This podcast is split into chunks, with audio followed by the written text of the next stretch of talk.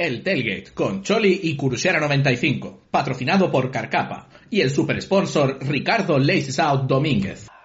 Muy buenas a todos y bienvenidos de nuevo al Tailgate, bienvenidos al episodio 14 de este maravilloso podcast, el podcast más tranquilito de la NFL. Yo soy Choli y tú no, y estoy aquí con Crucero95 Pablo Escudero y antes de continuar con todo lo que ha venido esta semana, que ha habido derrotas de los equipos más grandes, ha habido upsets, parece que Jordan Love es el próximo gran quarterback de los Packers. Pero quería recordaros pues que tenemos un Patreon donde podéis escuchar los podcasts antes y tenéis varias ventajas que podéis consultar ahí en nuestro Patreon y también pues tenemos el afiliado con Fanatics que ya sabéis que son los proveedores oficiales de productos de deporte y de NFL eh, en Europa. Y pues si queréis tenemos un enlace en la descripción y no sé si Kuru tiene los códigos a mano. Pero... Eh, pues creo que ahora mismo no los tengo a mano, pero te los busco. Creo que tenemos unos cuantos. Así que Pero dale bueno. bombo y te los digo luego. Sí, y tenemos ahí ese afiliado con Fanatics para que también consigáis algunos descuentos y nos ayudéis a nosotros a la vez. Venimos de una semana de la NFL calentita, una semana donde ha habido algunos upsets, ha habido algunos partidos que se han tornado más interesantes de lo que parecían, ¿no? Tenemos por un lado esos Jaguars, esos Jaguars Bengals que Jaguars Bengals? Jaguars Bengals, sí. Sí, ese, ese partido que al final consiguieron llevarse los Bengals. Tenemos ese partido de los Chargers que fue un buen mazo. Tenemos cosas muy interesantes y unos 49ers que empiezan a volver a ponerse como mejor equipo de la liga. Y bueno, Pues ¿cómo estás, Cruiser 95, Pablo Escudero? Pues eh, estoy vivo, que no es poco, Oh, porque llevo dos semanas desaparecido por YouTube, porque me están reventando a curro y, y- y según acabo de trabajar, lo último que me apetece es ponerme a grabar, siendo sinceros. Pero hoy es fiesta, Choli. eh, es verdad. Estamos hablando de, miércoles, hoy es fiesta en España por lo menos, no es en Latam, no creo, ¿no? No, no creo. No creo. Bueno, da igual, hoy es fiesta. Así que... ¿Eso tengo los códigos? El día de la Constitución, ¿eh? No, pues jodido que soy en Latam, la verdad, entonces. Eh, pues mañana 7, que es cuando se publica esto, ¿no? Pues 7 y 8 de diciembre puedes usar el código ONSIDE, O-N-S-I-D-E, en Fanatics para hasta un 50% de descuento. Y si llegáis tarde, pues el del 9, el 9 y el 10 tienes el código MATCH, M-A-T-C-H, para un 33%. Oye, no está nada mal. ¿33? ¿Me repites ese número? Ya, ya es tarde, ya acabó la temporada. Me he enterado Oh. ahora que acabó la temporada de Fórmula 1. No sigo Fórmula 1. Pero bueno, No. al margen de eso, pues bueno, quería decirte que la verdad, tema aparte de que me estoy reventado de trabajo y tal, no sé qué, no sé, como que te acompaño en el sentimiento, Choli, porque os habéis caído de, de- Del del trono, equi- ¿no? del equipo con la mayor racha de victorias de la NFL, lo cual ha dejado a los verdaderos equipos buenos en ese trono, ¿no? No, no, no. A los Dallas Cowboys, que tienen cuatro victorias consecutivas, Ya sé por dónde a los San Francisco 49ers, que llevan cuatro victorias consecutivas, incluida esta sobre los Eagles, y a los Indianapolis Colts, que llevamos cuatro semanas, eh, cinco de hecho, si cuentas el bye, sin perder. Así que me gusta ver cómo la NFL ya se equilibra, manda a los equipos malos abajo, como son los Philadelphia Eagles, y, y a los equipos verdaderamente buenos, como son los Indianapolis Colts, nos ponen en nuestro sitio, ¿no? Es, eh, está muy bien esto tal. Sí. Ah, vale. Van por aquí las cosas ahora mismo, ¿no? Compramos barco, ¿eh?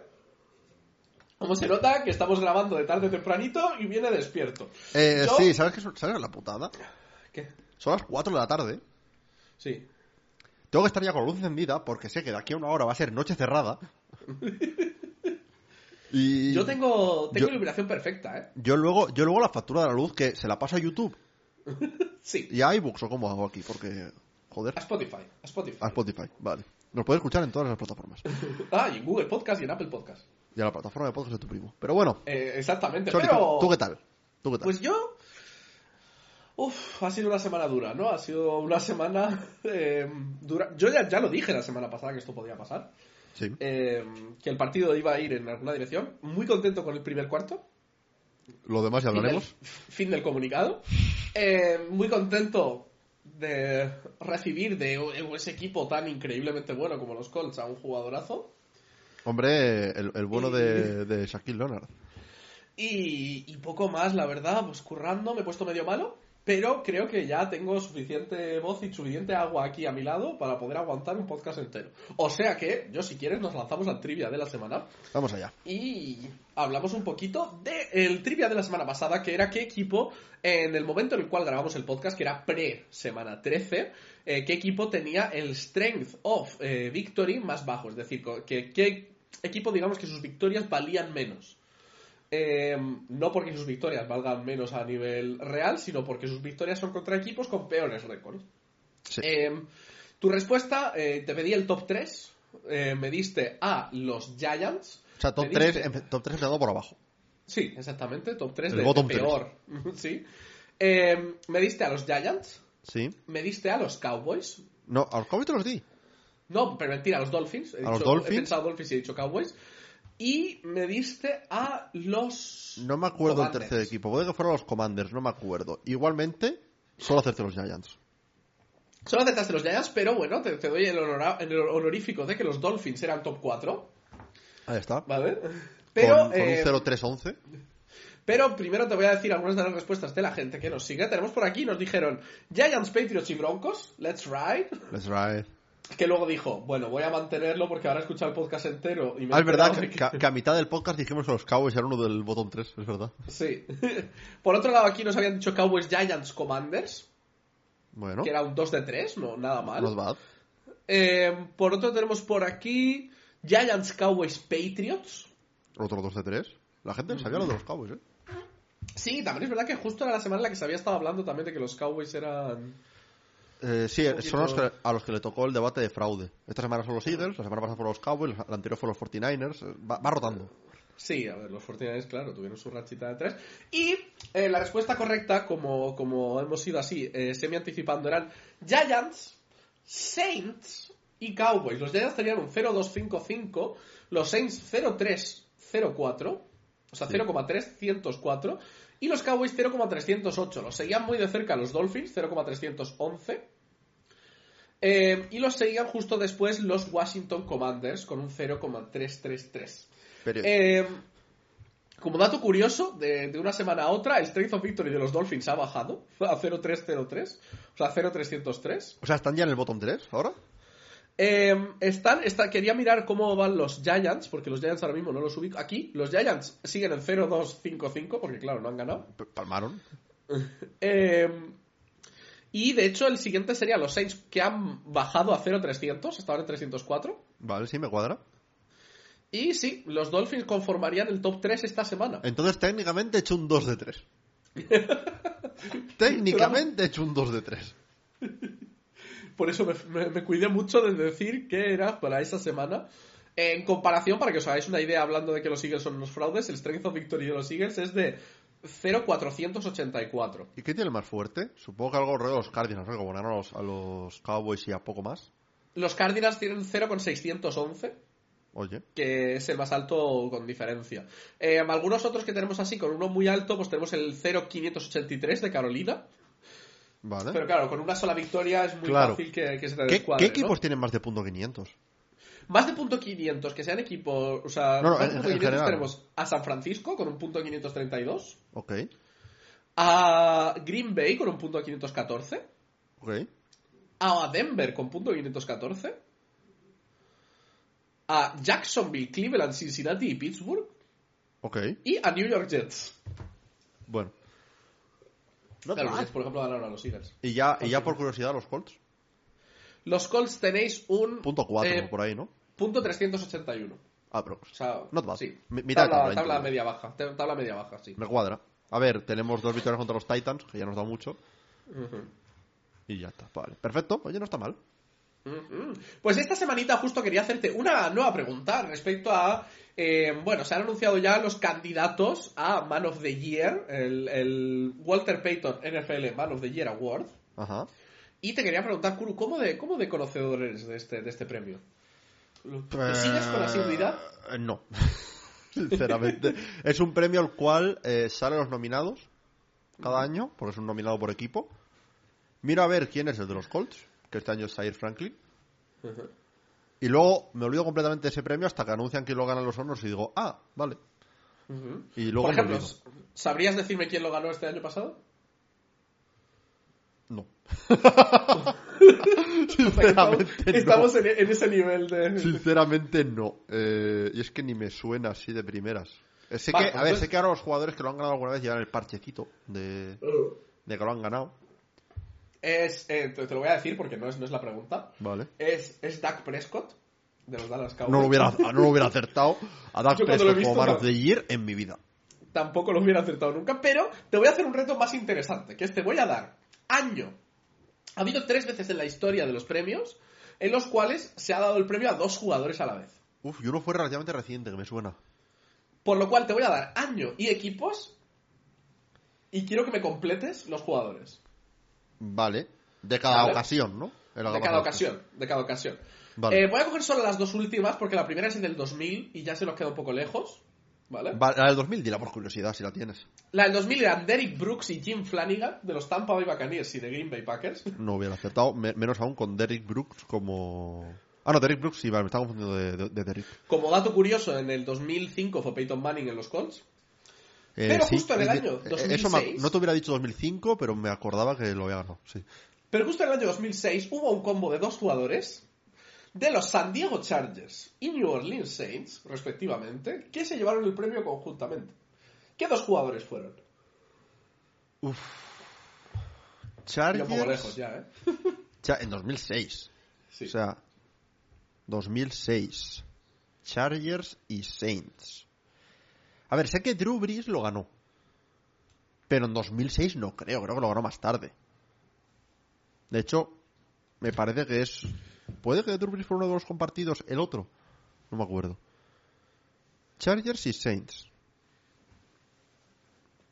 De los Chargers, te voy a decir, tirándome un triple. La Daniel Tomlinson. Ok. No, eh, lo he fallado, lo sé, pero ahí está. Y de los Saints. De los Saints, ¿quién te digo? En 2006. A ver. Voy a decirte Drew Brees. Voy a decirte Drew Brees, que estoy bastante seguro que ya estaba en los Saints. Ok. Y sé Y- que lo ganó. La segunda ocasión en la cual sucedió esto fue en el año 2016 y tuvimos un jugador de los Arizona Cardinals combinado con otro jugador de los New York Giants. Vale, de los Cardinals estoy bastante seguro de que fue Larry Fitzgerald. Porque Fitzgerald sé que lo ganó también. Y otros de los Giants, me has dicho. Sí, de los Giants de 2016. Yo mientras puedo contarle al público que al año siguiente lo ganó JJ Watt. Eh, y en el 2020 fue Russell Wilson. Giants de 2016. Mientras tanto, dejamos a Kuru. Eh, tengo completamente en blanco el equipo. Estoy pensando. Estoy pensando en que siempre sacan una carta de Ultimate Team Vale. y por eso me acuerdo de que Larry Fitzgerald ganó porque tuve esa carta.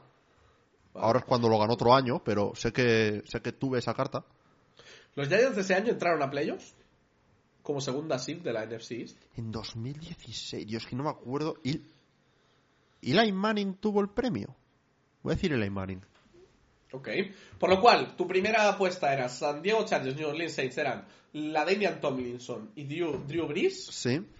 Y en la 2016 eran Larry Fitzgerald y Eli Manning de Arizona Cardinals y New York Giants. Sí. Te paso la info para que la Vale, pásamela. Iba a buscarlo ya ahora, así que pásamela ya que estás y me ahorras un poco de tiempo. Pero bueno, eh, os dejamos que lo respondáis en los comentarios. Recordad que siempre os vamos a leer los comentarios eh, de eh, lo que nos pongáis, de vuestros intentos. Y eh, continuaremos siempre con nuestro trivia de la semana, semanita a semanita. Así que yo creo que podemos lanzarnos a las noticias de la semana. Y la primera noticia de la semana es la lesión de Trevor Lawrence. Trevor Lawrence eh, ha acabado con un... Siempre me confundo con el tema del sprain. Eh, experiencia 15, ¿no? Eh, sí, puede ser. Un, un, un Un, es- high, ankle sprain. Sí, voy, voy- voy- voy a ponerme así en modo médico, voy a buscar eh, High Ankle Sprain, a ver si Yo creo que es un esguince de grado no sé cuánto de tobillo. Pues, pues probablemente. A ver... Ankle Sprain se traduciría aquí, según esto, como esguince de tobillo. Y de la parte alta. pues, sí, de la parte alta del tobillo. Y la verdad, no sabemos cuándo volverá. Es un tema que ahora mismo se ha quedado en el aire, ¿no? Eh, porque normalmente es una cosa que va un poco week to week, ¿no? No necesita Sí, operación. aparte también depende del tipo de, de ankle. Es que sé que del high ankle y el low ankle sprain hay uno Sí. Mejor que el otro. Lo que pasa es que nunca me acuerdo cuál es el bueno y cuál es el malo. Creo que el high es el malo. Creo. Eh, pero claro, normalmente no requiere de operación y ya es un poco depende del pain threshold que tenga ese jugador, ¿no? De ese, de ese límite de dolor, de cuánto aguanta. Eh, por ejemplo, Carson Wentz, cuando estaba en los Colts hace un par de años, tuvo un ankle sprain, creo que los dos tobillos, de hecho. Eh, y aún así seguía jugando. Problema, no se podía ni mover apenas. Y creo Sí, que que fue ankle, el de, el de Sí que es verdad que al final los jugadores de la NFL están acostumbrados a jugar con dolores todo el año, pero desde luego que veremos a ver cómo, cómo le sienta a Trevor Lawrence, porque al final eh, ya lo vimos con Burrow a principio de año, que al final jugar, aunque sea semilesionado o un poco tocado, puede cambiar mucho el- la manera en la que se mueve el jugador, si puede salir del pocket, si tiene que quedarse muy clavado. Y la verdad, la profundidad de quarterbacks de Jaguars no da una sensación maravillosa. Hay, hay No sé si gente diciendo el- que igual, que igual rentaba darle un toque a Nick Foles. A ver qué, a ver qué estaba haciendo. A ver, el segundo quarterback es CJ Beathard. Que está, pues. Lo pondría quizá un pasito por encima de los Team Boys de la vida. Sí. Pero, pero ya está. O sea, no es un, no es un quarterback que tal. CJ Beathard, creo que tuvo un par de starts con los 49ers. Puede ser. eh, en la época principios de Shanahan, creo que fue cuando la primera lesión de Garópolo. Me suena que tuvo algún start. Vamos a investigar a este jugador. Este jugador eh, ha jugado los- este año los Jaguars. Sí, jugó en los San Francisco. No. Sí, en los 49ers. Sí, sí, sí. Sí, en sí, los es, 49ers. es- es que me suena que hubo el mismo debate que hay siempre que sale un cuarto al suplente con los 49ers y juega bien un par de partidos, que es en plan, hostia, igual, tal. Tuvo un total de 12 starts con los 49ers. 12 está, ah, pues, pues ah, es un par. En 2017 tuvo 5, en 2018 tuvo otras 5 y en 2020 tuvo 2. Es que es, es el estándar de quarterback de selección a Garópolo y sale CJ Beathard. Es, es por lo que me acuerdo de él. Pero te digo, Sí. me parece un quarterback ok de suplente, pero en el bottom tier, diría, de los suplentes. Sí, a ver, al final siempre tienes que intentar valorar un poquito a ver dónde, cuándo, cuánto tiempo puedes jugártela con el quarterback que está semilesionado, ¿no? Porque al final eh, los Jaguars son un equipo que está luchando por, por, por ju- llevárselo todo, digamos, por llegar por lo menos al campeonato de la AFC y desde luego que quedarse sin su quarterback eh, principal, pues hombre, puede ser No, un y sobre gran todo, teniendo en cuenta eh, la situación de la división. Porque, seamos sinceros, de los Jaguars se hablaba, y yo era uno de los que decía, aun siendo fan de los Colts, que la división era suya para ganarla. ¿Sabes? Que no había a principio de temporada ninguna amenaza real. Y de repente nos hemos plantado eh, a falta de, ¿qué? De cinco partidos para acabar la, la temporada. Con que están división 8 bastante abierta. con, con que están 8-4 y le están comi- comiendo los, pisando los talones eh, los Colts y los Texans con un 7-5. Sí, sí, que la cosa está realmente a distancia de una victoria pillada así y una derrota que, que- que se te cuele y ya Es que, es que, por ejemplo, si se da el caso de eh, que empaten con los Colts, pues tiene el tiebreaker, por lo menos. O sea, los Colts necesitan dos victorias claras. Pero los Texans hicieron un split, si no recuerdo mal, de partidos. Sí, correcto. Eh, No, de hecho, sí, sí, es un split, sí. Perdieron el primer partido de tal y ganaron el segundo. Si fuera por puntos, perderían aún así. Por diferencial de puntos, perderían. Sí, nunca me acuerdo del resto de tiebreakers, la verdad siempre los tengo que mirar, pero... Pero... mm, es que eso, se A puede ver, complicar la el cosa. tema, el tema además que el calendario de Jaguars tiene un par de caramelitos, pero un par de partidos que se pueden complicar bastante. Tiene un partido contra Browns, que no debería ser demasiado duro, pero siempre una buena defensa con los jugadores. Y Browns esta semana, ¿no? ser. Sí, sí. Browns esta semana, que imagínate que es el partido en el que no juega Lawrence o lo juega el Lawrence tocado. Esa defensa Sí, de los el- Browns, cuidado. El partido que tendrían que intentar pelear de verdad es el siguiente contra Ravens, que sí que es un partido muy Sí. importante, porque luego ya tienen Buccaneers, Panthers y Titans que pueden ser cosas, digamos, digeribles, ¿no? Porque sobre todo Panthers y Titans pueden ser dos, dos partidos que no les cuesten demasiado. Eh, el tema al final con Titans es que es un divisional y nunca sabes por dónde va a ir, pero Claro, aquí lo difícil es el balance, ¿no? ¿Cuánto puedo arriesgar metiendo al jugador o no? O sea, porque al final, si tú acabas la temporada, consigues salirte con la seed, con la seed de tu división, vas, sales como, yo que sé, como segundo, tercero, cuarto, lo que sea. eh, pero tu quarterback está roto para los playoffs, ¿De qué te sirve? claro. No es mejor a lo mejor quedar sexto y que tu quarterback, ¿sabes? Claro, a ver, el, tema, el tema es cuánta confianza tienes en meterte en playoffs si no vas como campeón de la división ahora mismo. ¿Sabes? Porque lo bueno, los cuatro partidos contra los dos perseguidores principales de la división ya te los has quitado delante. Ajá.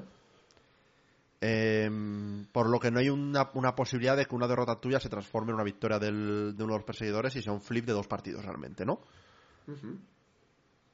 Mm, a ver, no, no creo que tanto los Colts como los Texans vayan invictos queda de, de trayecto. Los Colts tenemos un calendario relativamente sencillo, pero hay un par de partidos complicadetes. En Los Texans creo que parecido. Sí. Em, claro, te puedes arriesgar igual a jugar este partido ante los Browns, teniendo en cuenta que tienen a Flaco y demás, que Flaco jugó bien esta semana pasada, pero oye, quién sabe, ¿no? Eh, tirar de defensa esta semana y que Lawrence esté para la semana que viene contra los Ravens. Pues igual. No lo a sé. ver, quiero decir, desde luego que ha sido un tropiezo gordo lo que han tenido esta semana. eh, desde el punto de vista de lo que se les viene, ¿no? Porque ya con este, con este partido se hubieran puesto ya dos de diferencia, con dos de diferencia vas mucho más tranquilo. Con dos de diferencia, si, incluso si está Lawrence tocado, lo sientas esta semana y ya ves cómo viene. Y, incluso llegas a pensar si la siguiente, ¿sabes? Sí, hablamos de, de- de- de- de que esta semana se enfrentan a unos Browns cuya defensa se está cayendo un poco. Sí. Los, los Rams les vienen de meter 36. Ujú. Eh, y veremos a ver. Eh, por otro lado, el tema de los- las decisiones de los quarterbacks este año está siendo bastante sonado, ¿no? Porque eh, Sí, sí, sí. yo eh, estuve mirando y la verdad, no vamos muy por encima de lo que suele pasar otros años, pero para mí la sensación este año es que muchos de los grandes contendientes están cayendo por quarterbacks. El tema es, no estamos diferente en lo que a número de quarterbacks que son starters al menos un partido, yo creo. Que esto lo hablamos hace un par de semanas, me parece. Sí. Pero, eh, ¿cuántos quarterbacks hay normalmente que se pierden toda la temporada? ¿Sabes? Que tienen season ending injuries. Porque ahora mismo tengo aquí la lista. Que son Aaron Rodgers con el Aquiles, que podemos entrar a hablar si, si cree que va a volver o no. Que me parece que salió Ha caído el optimismo, ¿eh? de que sigue, el sigue siendo unlikely, sí. Eh, Kirk Cousins también con Aquiles. Joe Burrow con la lesión de muñeca. Aparte de que Burrow estuviera tocado a principio de temporada. Anthony Richardson con el hombro. También Deshaun Watson con el hombro. Y Daniel Jones con un ligamento cruzado. Súmale, pues situaciones como esta de Trevor Lawrence. Kenny Pickett, no sé su situación ahora mismo para tal, pero se lo ha tocado también del partido. Esta semana no vuelve, seguro. No, a ver, esta semana seguro que no, pero y ojito para... Derek Carr. Ojitos y Derek Carr juega De- la temporada. Derek Carr, que podríamos entrar también a hablar sobre si hay mucha diferencia entre Lee Winston ahora mismo, pero sigue siendo un quarterback starter que se cae. Es que ha habido un montón de lesiones de quarterbacks. Sí, a ver, aún así a mí no me parecen muchas más que otros años. O sea, sí que me da la Sí, sensación pero, de pero que- serias, quiero decir. Sí, sí, sí, sí, serias sí, puede ser. La verdad, habría que ponerse a analizar cada caso, ¿no? Y ver si... ¿Qué consideras como los quarterbacks más top, ¿no? A nivel de lesiones y tal. Pero, desde luego que al final, si eres un equipo que está buscando por ser contendiente, que se te lesione el quarterback, pues nunca es una buena señal. Mira, es un buen punto lo que dices de, de equipos top tier, vamos a decir, ¿no? Ujú. Pero si lo piensas, Aaron Rodgers, los Jets, se esperaba que fuesen equipo de playoffs. Kirk Cousins, los Vikings, se esperaba que fuesen equipo de playoffs. Joe Burrow, los Bengals, se esperaba que fuesen equipo de playoffs. Anthony Richardson, los Colts, no. Vale. Eh, Browns, se esperaba que estuvieran ahí peleando. Giants, se esperaba que estuvieran ahí peleando. Claro, es que de, de seis quarterbacks que han tenido una lesión de perderse toda la temporada, cinco son de equipos que como mínimo estaban peleando para entrar en playoffs antes de empezar la temporada. Claro, a ver, al final el, tema es qué baremo coges. Antes de empezar la temporada o su rendimiento, ¿cómo estaba siendo? Porque, Sí, bueno, ahí ya te puedes meter a cómo lo, lo juzgas y cómo lo interpretas. porque ahí podríamos quitar directamente a, a, a A Daniel Browns y Giants. Browns y a Giants. Bueno, bueno, espera, los, los Browns está- están en playoffs ahora mismo, ¿eh? Y, lleva- llevan quiero decir, no tres fue- semanas sin Watson. No fue una quarterback difference, me refiero. O sea, que Ah, no, sí, no, que no es por el quarterback, sí, eso sí. O sea, o sea, a eso me refiero. Mientras que los Colts, por ejemplo, sí que creo que perdieron mucho más que a lo mejor los Giants perdiendo quarterback, aún así están ahí. Em, los, los Bengals son el equipo más gordo que ha sufrido esto, seguido, De diría yo, Jets. de, de los Jets. Bueno, de hecho, los Jets por encima casi. Sí, Y- porque, y- lo- porque mira, mira lo que han hecho los Browns esta semana sin, sin Burrow, por ejemplo. Sí, y yo, y, y yo diría que, que el tercero serían los Vikings, que están un poco con el dilema de Dobbs, ¿eh? Sí, que Dobbs, Dobbs parece que es un, un quarterback que lo, creo que lo dije en su momento, que parece que va a heredar el, el rol de Ryan Fitzpatrick, de quarterback que entra, el par de, partidos primeros con un equipo lo peta, y luego ya empieza a desinflarse un poco según tienen tape de, ese- de este hombre en el esquema. También por lo visto ha habido un problema con Dobbs ahora que es que básicamente no se sabe, no se saben las jugadas, o sea, que, que, que viene y, ¿sabes? Y que no confían mucho porque no tiene muy claro el playbook. Pues eso es Claro. un problema. De hecho, esta semana no se sabe quién va a ser el starter. Hay todavía dudas de quién va a ser el starter de los Vikings. Pero, hablando de personas importantes, te voy a presentar, Kuro, algunos de los jugadores nominados a Walter Payton NFL Man of the Year Award, presented by Nationwide. wow. Te voy a dejar, te voy- vamos a hacerlo un poquito así en plan adivinanza, ¿vale? Los, los que más obvios me parecen te los voy a dar así para que, para que tú me los adivines, ¿vale? Ya, eh, hay un problema que tengo la lista ahora mismo delante, déjame quitarme. Bueno, bueno pues entonces... Porque entonces- sabía que íbamos a hablar de esto, pero no sabía que me ibas a preguntar. Kansas City Chiefs, Kuro. Eh, pues o Mahomes o Kelsey. Mahomes. Eh, Los Ángeles Rams. Eh, Stafford o Cooper Cup. Cooper Cup. Interesante, interesante elección por aquí. New York Giants. Saquon. Correcto. Eh, Philadelphia Eagles. Este me gusta. Philadelphia Eagles, eh, Jason Kelsey. No. Le- Le- Lane Johnson. Lane Johnson. Ok. Seahawks. Eh, Gino. No. Si quieres te digo ataque o defensa ta- o ya sí. Dime ataque o defensa, sí. Porque tengo, tengo Tariq Woolen en defensa. Creo que quieran mandar. Bobby Wagner. Creo que quieran mandar por ahí. Bobby Wagner. Bobby Bobby Wagner. Wagner, vale. Em, Washington Commanders. Es ataque, es ataque. Te puedo seguir casi te digo Chase Young. Terry McLaurin. Correcto. Eh, Titans. De Titans. Eh, Titans, se me puede ocurrir. Es de defensa, ¿eh? Es de defensa. Eh, Simmons. Correcto. Jeffrey Simmons. Sí, eh, algunos así, otros nombres que veo aquí. Ravens. Eh, Ravens, si no es Lamar. No, Mark Andrews. No. Eh, eh, Odell. No. Capaz de ser de haber mandado Odell. Eh, ent- entonces intuyo que defensa. Eh, Justin Tucker. No. Eh, defensa. Eh, Patrick Quinn. No. Joder, macho. pues. Roquan Smith. Ah, Rowan Smith. Vale. Eh, y ya así, alguno así. Cincinnati Bengals. Eh, T. Higgins. Eh, no es de, es de ataque, pero no es, no es por la zona de ataque que te esperaría. Línea ofensiva. Sí. Buah, ni puta idea de la línea ofensiva de los. de los- Ted, Ted Carras. Ah, vale, sí. No sabía que estaban los, los, los Bengals, si te soy sincero. Y así te doy un par más, así ya por, por, por la diversión. Eh, Dallas Cowboys. Eh, eh, pa, pa, pa, pa, pa, pa, pa.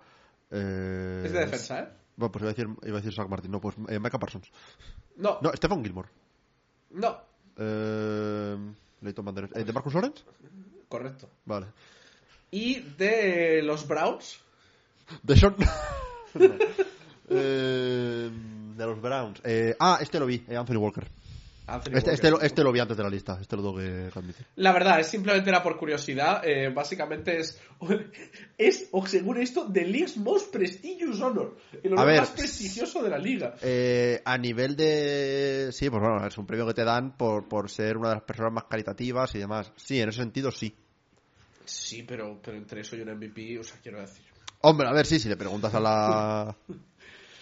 A la gente, pues... A ver, a mí me hace gracia. Sí que es verdad que, que está muy bien porque te dan 55 mil dólares de premio y 250 mil para que dones a la caridad que tú quieras. O sea, que por lo menos pues tiene un punto que, que- que está bien. Que bueno, que que- luego no me extrañaría que muchos jugadores la donen a su propia fundación, porque la gran mayoría de ellos ya tienen una, alguna fundación. ¿no? Eh, y, y eso, pues bueno, a ver, es un premio que está bien. Es- me parece Sí. un buen honor a, a Walter Payton, ¿no? Ujú. Eh, lo dicho, es un premio que, pues, normalmente listan los estos, miro un poco por encima, miro quién es el de los Colts y luego a ver a quién se lo dan.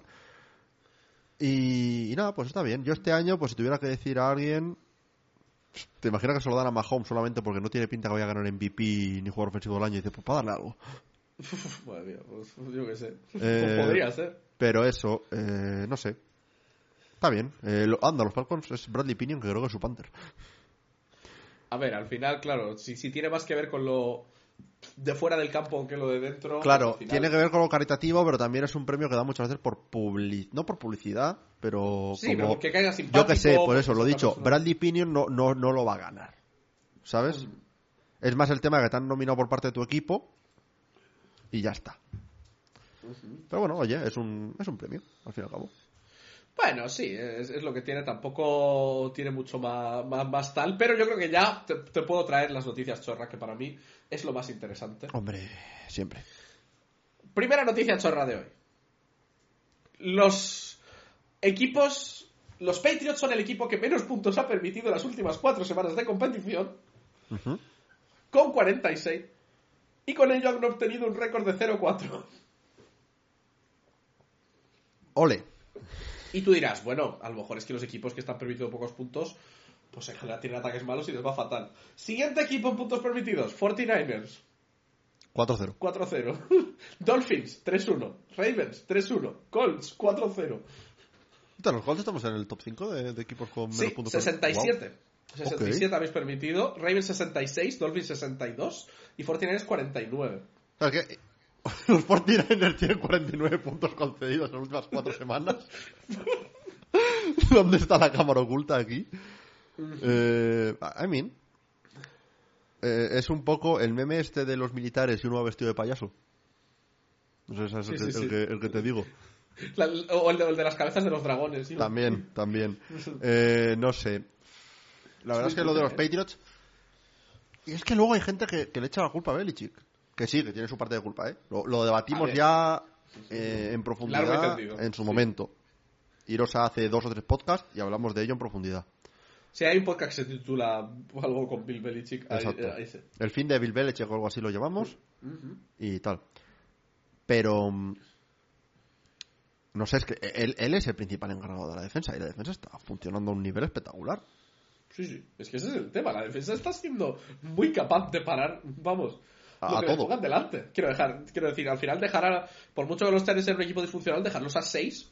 Sí, sí, sí. O sea, O sea, que tu ataque no sea capaz de pasar de 6 puntos es un problema gordo. También es verdad, se te lesiona Ramondre, que era tu única arma que estaba funcionando en ataque. Eh, sí, bueno, pero eso ha sido esta semana, ¿sabes? Sí, sí, sí, pero me refiero justo a esta semana, por, por tanto, que justo se ha quedado a cero. Sí, sí, sí. Pero. Pero es que mira, es que en los últimos cuatro partidos, Ujú. Es que el, el primer partido de esos cuatro partidos de los cuales han concedido, que, que me dijiste, 43, 46. 46 puntos. ¿Seguro? Eh, eso es lo que decía esto.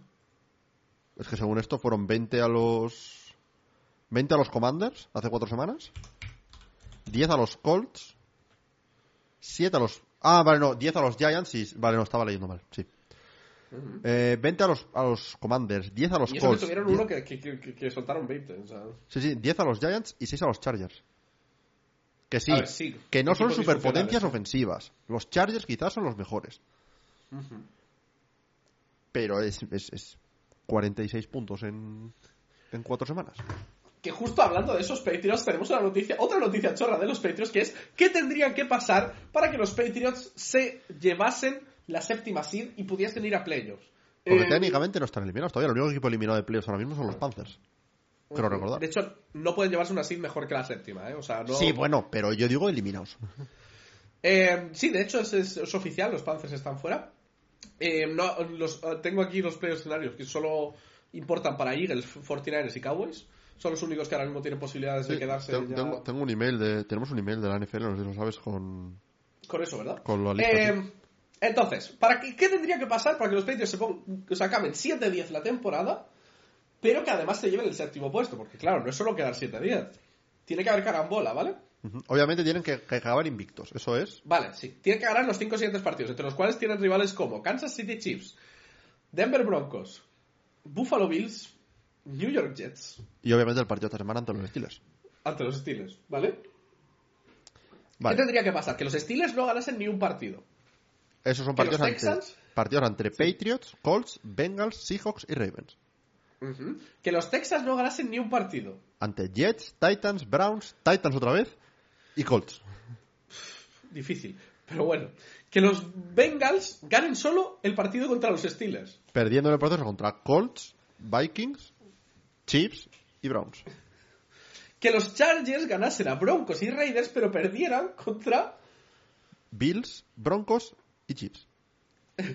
Que, que los Broncos gan- eh, ganasen a los Chargers, pero perdiesen.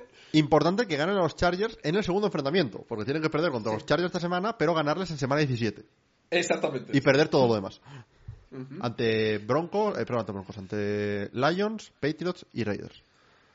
Y eh, los Bills tendrían que ganar contra Chargers también. Y, que, que- y perder contra eh, Eh, todo Chief- lo que Chiefs. Cowboys, Patriots y eh, Dolphins. ¿Os habéis enterado? Yo tampoco. Pues ya está. Eh, eso, eso haría que acabásemos con un 1, 2, 3, 4, 5, 6, con un séptuple empate a 7-10, el cual, con esa combinación de victorias concreta, Aseguraría los Colts en playoffs. eh, sí, porque yo veo aquí muchas derrotas contra... Veo tres derrotas contra los Colts en todo esto. O sea, los Colts estaríamos en, en 10... En 10-7. Por lo Si la séptima seed son- es un 7-10, tú estás dentro. O sea, es que Por es huevos. así. o Sí, sea, sí, sí. Es, automático. Por huevos. Por encima ganamos a los Patriots, así que tenemos el, el tiebreaker directo. Sí, sí, sí. Genial, pues yo lo firmo, ¿eh? Sinceramente. Yo lo firmo. Encima-. No, y encima es que en el proceso nos libramos de los Texas en playoffs, de los eh, Bengals en playoffs, de los eh, Bills en playoffs, de los Broncos en playoffs. Yo lo veo perfecto. Esto A ver, dejaría este- dentro, esto dejaría dentro a qué? A los eh, Ravens, a los Dolphins, a los Chiefs, a los Jaguars, a los Colts, a los Browns y a los eh, Patriots. Sí, ya está. Sí. Lo firmo. Lo firmo Como dato mismo. curioso, sí que es verdad que si te pones a pensarlo, el de Steelers es plausible. Un, un lose out de los Steelers. Es puede plausible. ser. Sí, Colts, Bengals, eh, Seahawks y Ravens puede ser. Que El que me parece menos plausible es el de Texans, la verdad. Ya, porque son dos derrotas contra Tennessee. Y contra Dos los derrotas Jets. contra Tennessee, una derrota contra Jets, una contra Colts y una contra Browns. O sea, Complicado. tendría que ir muy mal, ¿eh? eh Bengals lo veo plausible. Que pierdan contra Colts, contra Vikings, contra Chiefs y contra Browns y ganen a los Steelers. Puede Con Jay Browning, ser. ¿eh? Con O Jay sea, Browning, claro, eso es con Jay Browning. Eh, lo de los Chargers. Plausible Sí, también, la verdad, realmente. Que hagan, plausible. que hagan un split con los Broncos. Que Ganen a a Raiders y pierdan Raiders contra- y pierdan contra Bills y Chiefs es, es bastante plausible, sí. Broncos, partiendo de la base que estamos diciendo que los Patriots son buenos de repente, es plausible. Sí, bueno. Y los Bills. A ver, quiero decir, tendría que A perder contra Chiefs, Chiefs, Cowboys y Dolphins, que es bastante A plausible. ver, lo, lo más difícil de todo esto realmente es el, Es es el win a out de los Patriots. ¿Sabes? Es, es los- las cinco victorias consecutivas de los Patriots realmente. Básicamente, sí. O sea, Sobre todo cuando incluyes una contra los Chiefs. Ujú. Y... Incluís una contra Chiefs, una contra Bills, una... Pero yo creo que con esta noticia chorra justo podemos hablar de los grandes enfrentamientos de quarterbacks que tenemos esta semana. Kuro, ¿estás preparado? A ver, suéltame. Bailey Zappe versus Mitch Trubisky. CJ Bethart contra Joe Flacco. Ese es, ese es un, es un partido que ocurrió seguro en 2017. Garner Minshew versus Jay Browning. Es el partido de la semana. Baker Mayfield versus Desmond Reader. Ese es por el meme, realmente. Sí. Joshua Dobbs, interrogante. Contra Aidan O'Connell. Joder, macho. Bryce Young contra James Winston, interrogante. Y te añado uno que no está aquí, que sería el CJ Stroud contra quarterback indeterminado de New York Jets. A ver. Sí, unos Jets que han firmado a Brett Ripien esta semana. Porque, porque Zach Wilson al parecer no está dispuesto a- a jugar. Lo cual, mis dieces. Pero, de todos los que me has dicho, lo que más me duele es que después de 13 semanas en la NFL, ya estén metiendo a Bryce Young en los duelos de quarterbacks malos de esta semana. A ver, es que ilusiona poco, ¿eh? Bryce Young, James Winston, ahora mismo ilusiona. Ya, y si es Bryce Young de No solo por Bryce Young, o sea, por todo No, el no, equipo, ¿sabes? Es más por el equipo, sí, sí. Pero como lo, lo- es, es lo de siempre, lo meten como quarterback matchups. Sí, sí, claro. claro. El concepto del quarterback matchup, si es entre dos superpotencias, me parece bien, ¿sabes? O sea, Brady Manning, sí, ¿sabes? Como guay. pero un Desmond Reader contra. ¿Contra quién juega? Contra Baker Mayfield. Eso no es un. O sea, si es un quarterback matchup, lo entiendo. Pero no puedes mirar ese partido como, no, sí, a ver cuál de estos dos quarterbacks gana el partido. No, es a ver cuál de los dos e- equipos hace un poco más por no perder, ¿sabes? Sí. A ver, y eso que ni me siquiera mencionan a Tommy DeVito, que también juega contra Packers. Eh, bueno, han activado a. A este hombre, a Tyrod Taylor de, de Injury Reserve. Sí, pero no. pero yo creo que Tommy no DeVito jugar. jugará, ¿no? O sea. No, T- Tyrod Taylor además estaba enfadado porque no lo, había, no lo iban a poner sobre el campo. Ah, vale, pues entonces no, no he dicho nada. Es que leí esta semana que habían activado a Tyrod Taylor y digo, ojo, igual, pero no, no. Yo- a ver, Tommy DeVito está jugando bien, dentro de lo que cabe. Yo qué sé. Pero yo creo que Son cuando, cuando, la, que cuando la existen. gente habla del estado de la posición del quarterback en la NFL, con lo de las lesiones que hablábamos antes y demás, yo creo que se refiere más a esto. ¿Sabes? A ver, yo creo que también la gente es muy reduccionista, porque hay una parte de, quiero decir, que esta misma semana vas a tener un Mahomes contra Josh Allen, Sí, sí. vas a tener un Jalen Hurts contra Dak Prescott, vas a tener un um, un Gino Brock Purdy. Que ese, es- ese me lo dices el año pasado, ah, en, en Week 1 de 2022. Y primero te digo, ¿quién es Brock Purdy? Pero quiero decir, también tienes un, un Stafford Lamar. O sea, quiero decir, hay partidos esta semana. Sí, sí, sí, sí. Pero bueno, es un poco por lo que digo siempre, sí, es reduccionista y es también eh, el tema de que la verdad, en Precision se hablaba mucho, y yo soy culpable de esto, de la alta calidad de juego de quarterbacks que podía haber de cara a futuro en la NFL. Y sí que parece que hay como dos tiers muy claras. Está la, la tier top y la tier de lo demás. Pero ¿no te da la sensación aún así de que hay muchos equipos donde se está decidiendo por una mala línea ofensiva también? Sí, sin duda. De que, de que las líneas están siendo uno de los grandes problemas de equipos que no invierten en líneas y esperan tener resultados y que solo los quarterbacks más, más tops, incluso con una línea mala, consiguen hacer magia? Sí, porque es lo clásico de no el quarterback hace mejor a los demás. Sí, el quarterback hace los mejor, mejor a los demás si tiene más de un segundo y medio para lanzar. Exactamente, si no le revientan a... Y al final, pues eso, el quarterback que me- mejor look está, está dando este año, que podríamos decir prácticamente que es Brock Purdy, tiene Sí, Brock Purdy- una de las mejores líneas de la liga. Y Dak Prescott, que la línea de los Cowboys también es una línea que está bastante bien. Pues Sí. Jalen Hurts, lo mismo, o sea... Jalen Hurts también, es que al final es eso.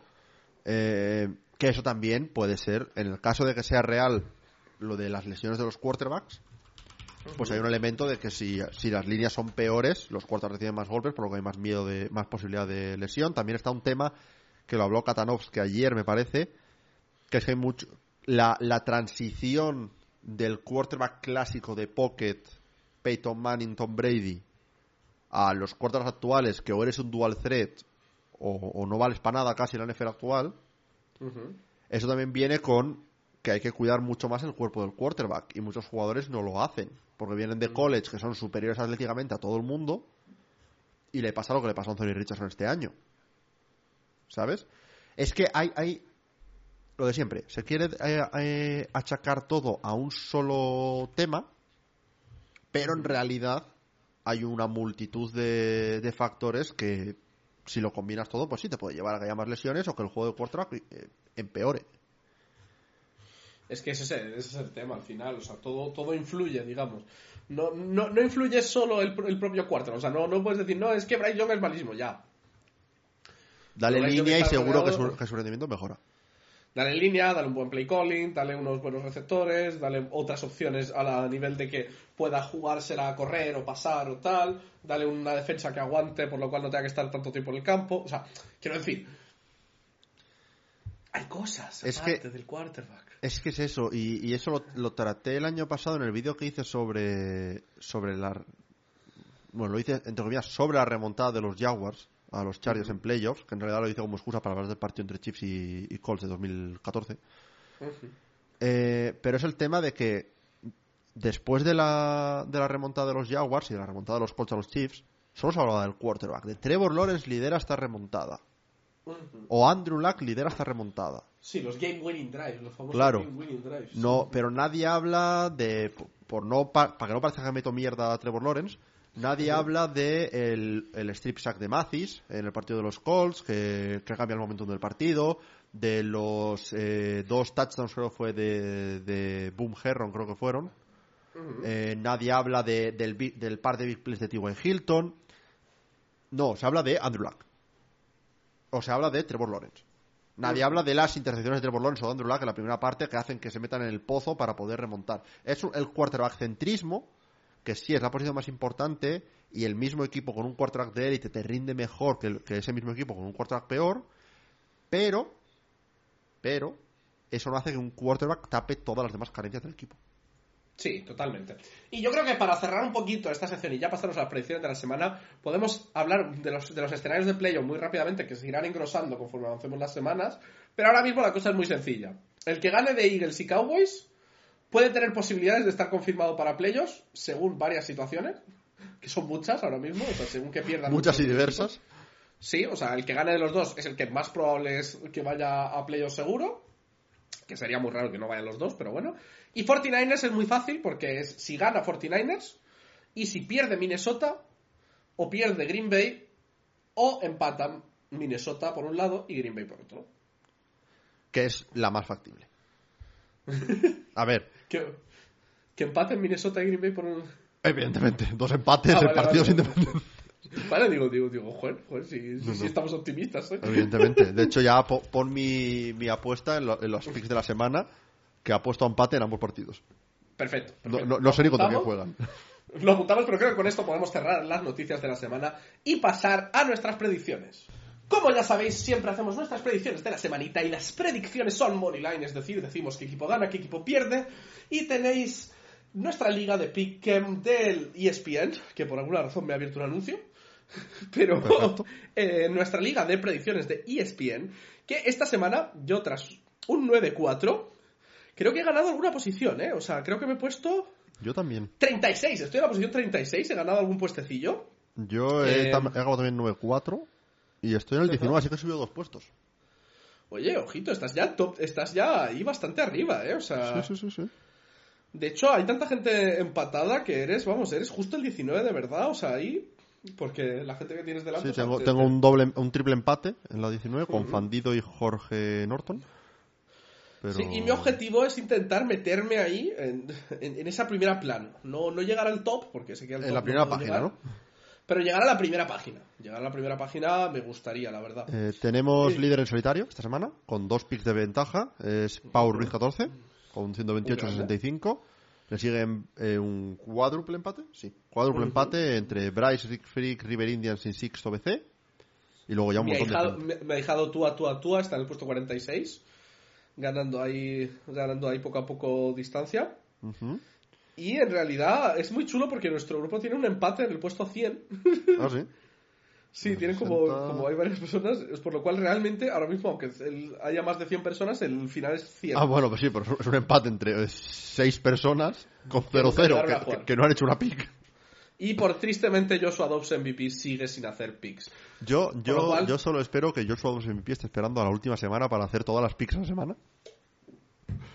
Y hacer un clavado ahí. Y, ver- hacer, y un ¿te imaginas? 16-0 esa semana y ya está. Sería increíble, ¿eh? Sería la pusiera hostia. 10 18-1, punto. Y acabas así sus predicciones.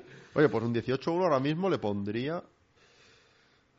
Saltaría por unos 10 puestos para arriba, ¿eh? No, O no, sea, más. Su- Subiría con 18 aciertos, te pones el 80 ahora mismo. Os recordamos que existe la aplicación de móvil para no tener, para no olvidaros, es muy fácil no olvidarse de esto. Te mando una notificación además. Además sale así, lo podéis poner en modo comprimido, que es muy cómodo para hacerlas muy rápido. Salen así y, Ujú. y las hacéis, no sé si lo has visto eso, Kuru. Tienes el view standard nunca he usado ese modo, siempre lo tengo en el, en el normal. Sí, pero tienes el tense ahí al lado y para Sí, sí. Yo, yo normalmente no lo pongo porque no veo el récord de los equipos y me gusta tenerlo a mano. Así lo pone, ¿eh? No, lo que no veo es otra cosa. El porcentaje de Es lo que picks. no veo. Eso, el porcentaje de pips. El porcentaje de, pi- de pics. Y la hora. La hora, que es lo que a mí me Ah, gusta. la hora del partido, vale, sí, eso para nosotros, para, para el orden. Claro. Pero bueno, viene ordenado Y el primer partido que tenemos esta semana tenemos a los New England Patriots que se enfrentan a los Pittsburgh Steelers. Eh, dos equipos que vienen de sendas derrotas. Eh, los Steelers que nos, nos meten mucha caña por aquí con que no votamos a los Steelers, que no confiamos y que iban 7-4 y van a ganar los dos siguientes partidos fáciles. van 7-5. Veremos el siguiente. Después de que los Cardinals le metan los pelos.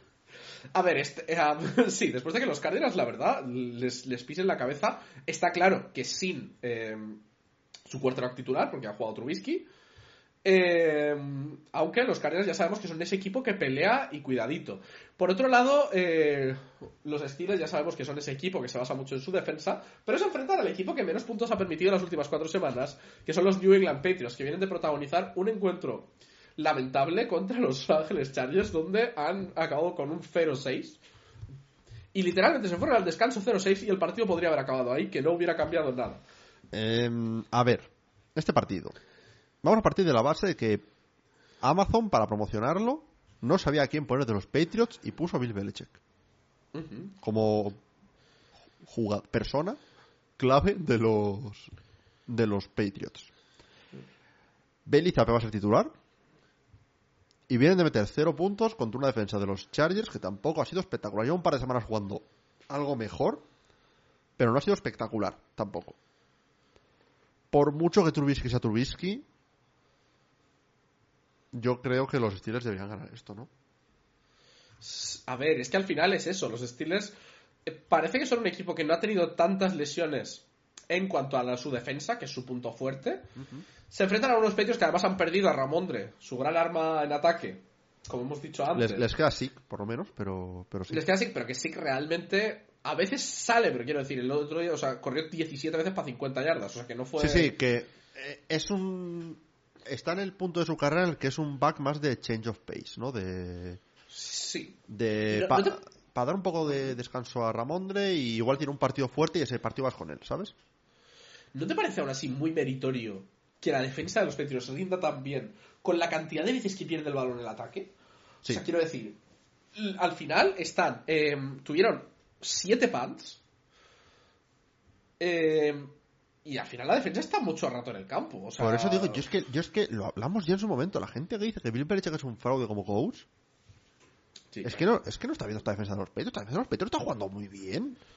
Que sí, que, que, irá- que llevan dos victorias, pero joder, no es por culpa de la defensa, que es la unidad en la que se encarga Bill Belichick.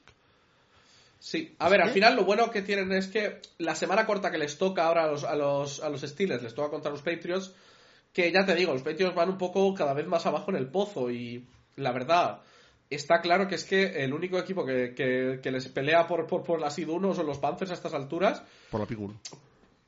Sí, porque, porque los Cardinals van 3-10, o sea, son el otro equipo que podría estar Sí, ahí. tenía abierto aquí el pero- Tankazón, un momento.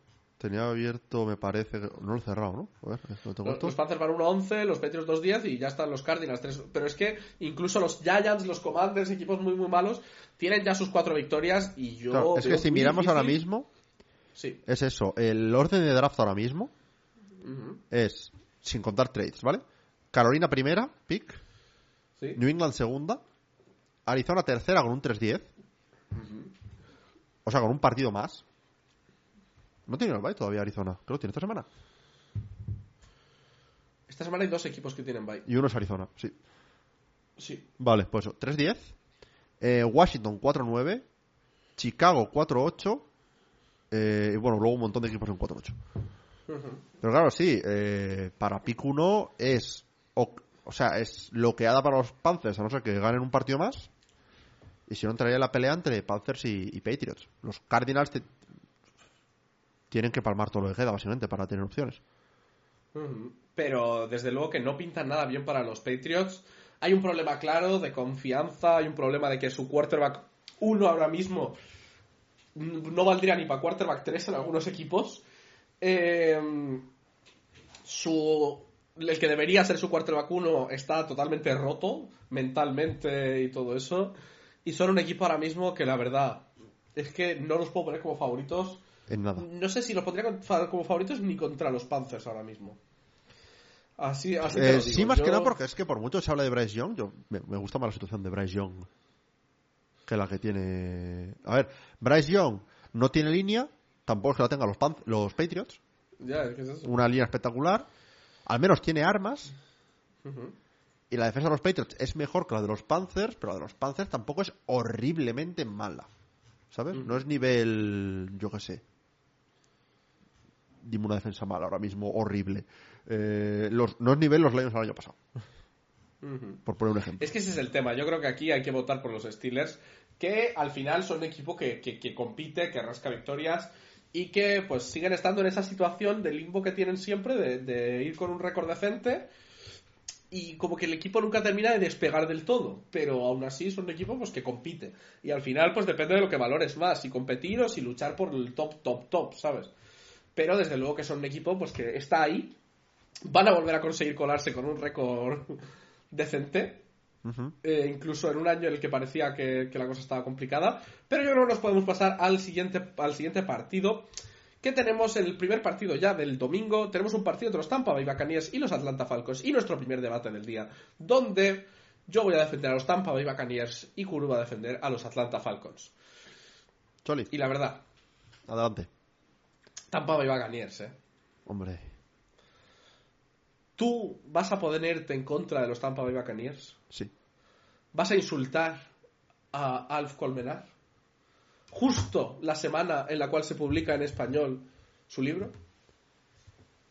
No voy a insultar a Alf Colmenar porque Alf Colmenar, amigo de amigo del programa, me cae me cae genial.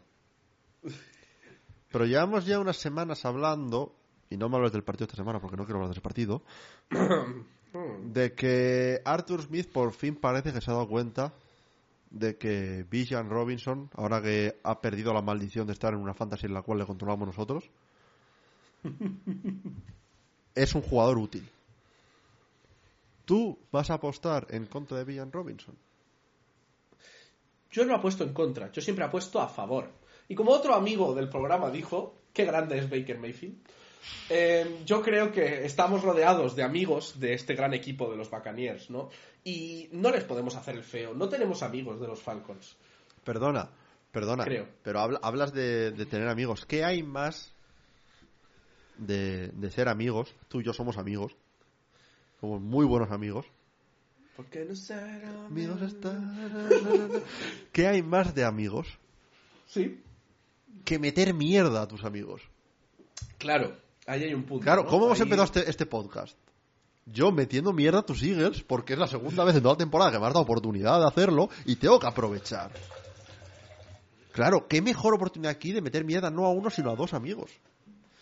Claro, pero ¿quién, ¿a quién no se le puede meter mierda? A Mike White.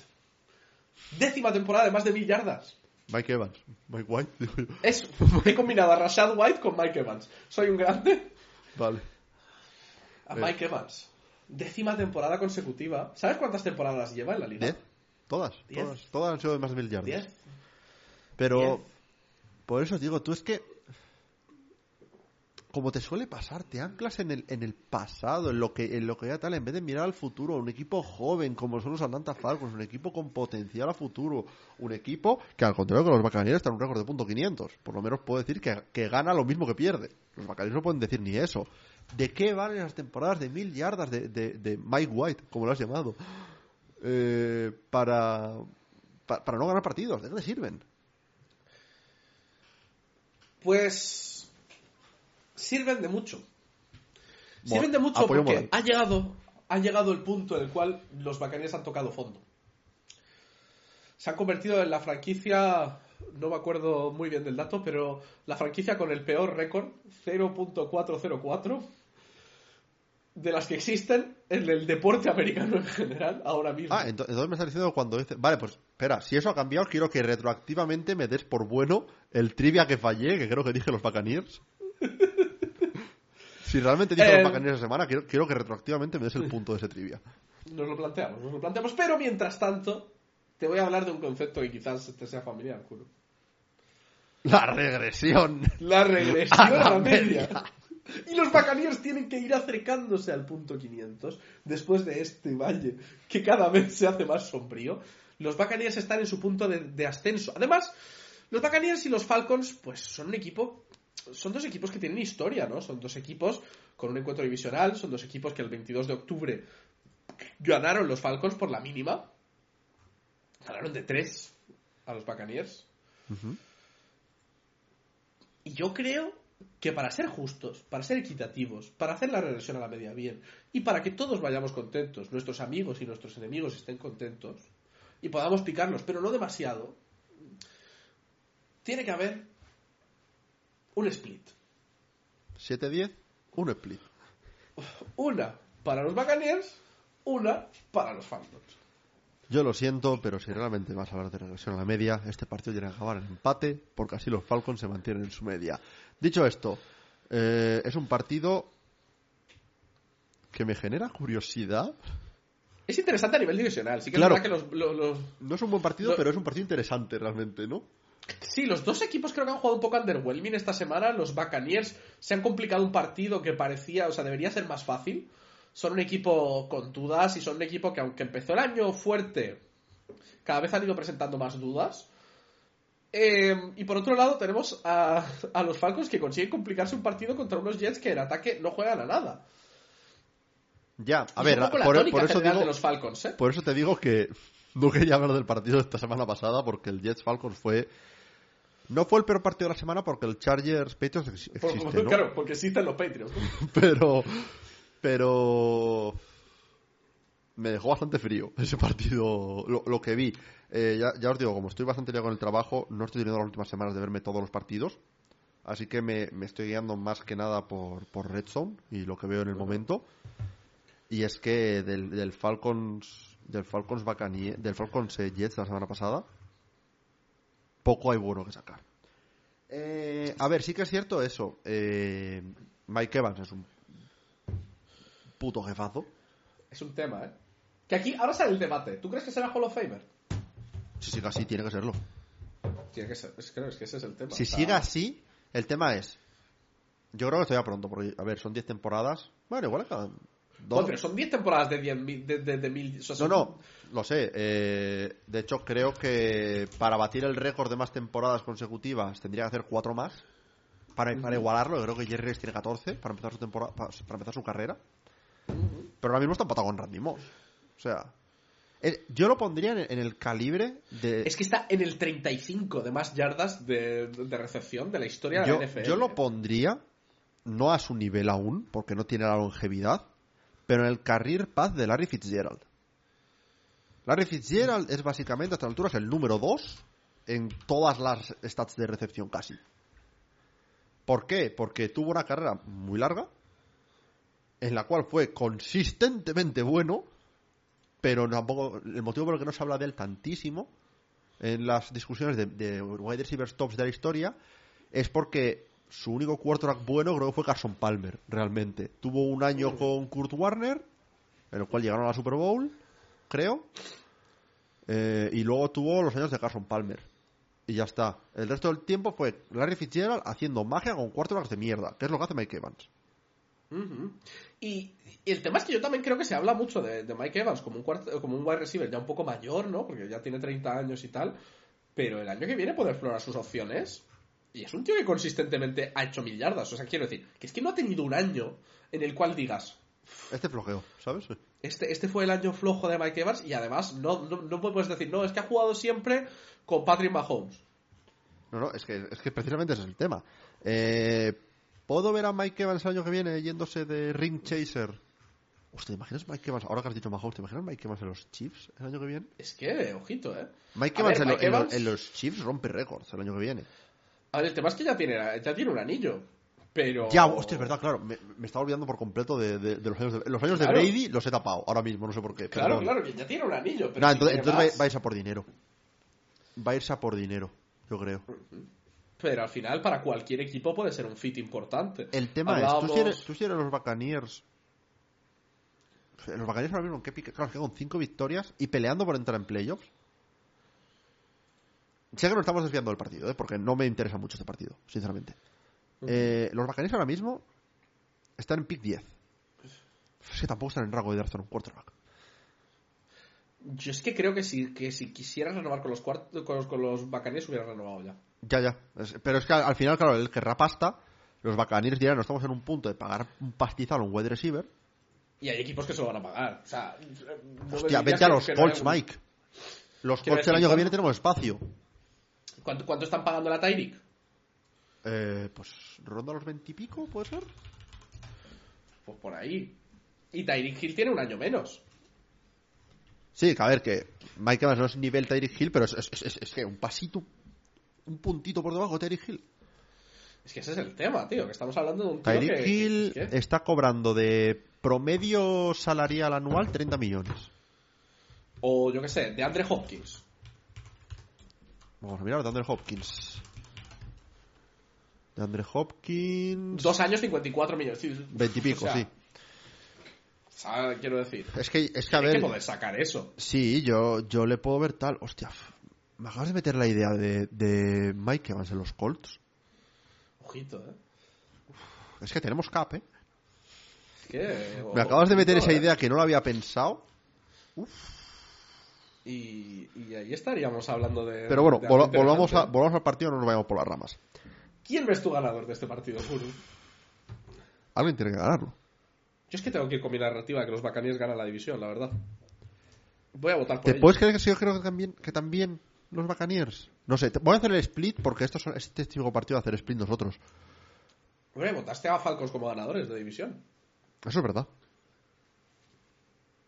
Eso, eso explica la- lo, lo que pienso yo, los picks que hago, ¿no? Eh, a ver, es que los Falcons esta semana no me han gustado nada, por eso no me, no me inspira confianza votarles ahora mismo. A ver, también es verdad que piensa que los Bacaníes han ganado empataditos con los Panthers. Ya. Que ya. quiero decir que tampoco A ha ver, sido yo, un yo lo que show puedo aquí, ver, ¿eh? yo lo que puedo ver es un, un partido rollo, pues como el par que hemos tenido ya, en el que Jesse Bates en el lado defensivo por parte de los Falcons domina y Arthur Smith pues no le da una embolia y decide utilizar a, a Villan y compañía, Al villano Robinson. al, a- al villano. Pero sí, voy a, voy a Falcons. Venga, vamos con el siguiente partido que tenemos un Detroit Lions contra Chicago Bears. Eh, unos Detroit Lions, pues que están todavía ahí en esas posiciones de competir por las primeras seeds de la NFC, vienen de ganarle a los Saints, eh, complicándose quizá un poco más de la cuenta contra un equipo bastante flojito. de Metieron los- de los 21 Saints. puntos en los 7 primeros minutos o algo así. Ujú, Y, sí, sí, y luego, y luego dijeron, ya está. Sí, sí, o sea, con, con 8 minutos restantes del, del primer cuarto, ah, iban 21 a 0. Se fueron al descanso 24-7 y en un cuarto eh, se, se pusieron 27 a 21. Y ya en el último cuarto tuvieron que mantener ahí que sí, que al final consiguieron recortar los Saints, pero la verdad, nunca fue el partido de los Saints. No. Eh, yo creo que fue un poco típico partido que pisas el acelerador y lo sueltas y ya, Es que es eso. pues, cuando me remonten, competiré otra vez. Pero esto yo creo que ha sido un problema de, lo- de los Lions recientemente. Que es Mm. que no han tenido un partido completo de estos de cuatro cuartos de buen juego, eh, de, de equipo que podía resultar hasta contendiente, como parecía en la primera mitad de la temporada, en algunos puntos. Lleva unas cuantas semanas sin tener un partido así. Claro, a ver, es, el, el tema es, se enfrentan a unos Bears que vienen de descansar esta semana, después de ganarle por la mínima, mínima, mínima a los Vikings, a unos Vikings donde Joshua 2 lanzó cuatro intercepciones. Y aún así tal. Les pasó también con los Saints, que lanzó, que lanzó cuatro intercepciones. Le pasó lo contrario. Con los Saints lanzó cuatro intercepciones, hubo cuatro turnovers de los Bears y los Saints ganaron por la mínima. Pero tú ves a los Saints, o sea, ves a los Bears capaces de pelear a los Lions este partido. Creo que no. O sea, quiero decir, yo sé que los Lions al final son ese equipo que están en el top, pero están como un tier por debajo, ¿no? O sea, yo diría ahora mismo que el primer tier sería un poco Eagles, Cowboys, 49ers, Eh, 49ers. Eh, o la, No, o digo la en NFC. Vale, NFC. Eagles, la Eagles. Cowboys, 49ers y luego los Lions, sí. y luego los Lions, incluso aunque vayan con el mismo récord que 49ers y que Cowboys. Pero no los, o sea, los noto ahí, pero los noto en un punto que no hay ningún otro equipo de la NFC que esté a esa altura. No. Quizá los Packers con cómo están jugando ahora, pero Los Packers recientemente están a su altura. Los Rams quizá. Los Rams, no, los Rams no. Es que sí, yo veo que son como los dueños en solitario del tier 2 de la NFC. Los, los Lions. Eh, por lo cual, y los Bears están en tier de, de estamos top 5 en el draft, así que Eh. Vamos a tener dos picks en el top 5. sí, sí, lo- lo- los, los Chicago Bears llevan mirando la temporada que viene, pero desde semana 4 o así. Sí, sí, sí. Pero yo creo que este partido hay que dárselo. Aún así, nunca, se- nunca hay que despreciar el hecho de tener una semanita de descanso eh, y un partido divisional, que veremos a ver si No, no, no. sale, no les sale rana el día a los Lions y... A ver, hablamos parecido del partido contra los Packers y mira lo que ocurrió. Sí, a, a ver, ya los Chicago Bears han, han dificultado partidos a algunos equipos. O sea, si bien sus victorias no son contra los mejores equipos de la liga. Los Chicago pues- han, sido, han llegado a ser peleones este año. Sí, sí, sí, han llegado a ser pelones. Pero yo creo que podemos continuar con el siguiente partido de los Indianapolis Colts contra los Cincinnati Bengals. Los Cincinnati Bengals que dieron la sorpresa eh, en este Monday Night, ganando a los Jaguars en overtime, consiguiendo llevarlos a overtime. Sí que es verdad que tuvimos ahí la lesión de Trevor Lawrence. Eh, y desde ese momento, pues las cosas cuestan. Pero Jake Browning jugó un partido el Browning jugó un partidazo realmente. jugó un partido bueno. Joe Mixon hizo uno de sus mejores partidos, yo creo, de, en cuanto a anotaciones, eh, sobre todo de este año. Y sí que es verdad que por mucho que no tengan el quarterback elite, los Bengals son un equipo que tienen muchas armas y muchas maneras de competir contra esos Indianapolis Colts que vienen de complicarse un partido contra los Titans. No- Nos lo ganaron los equipos especiales, ¿eh? Realmente.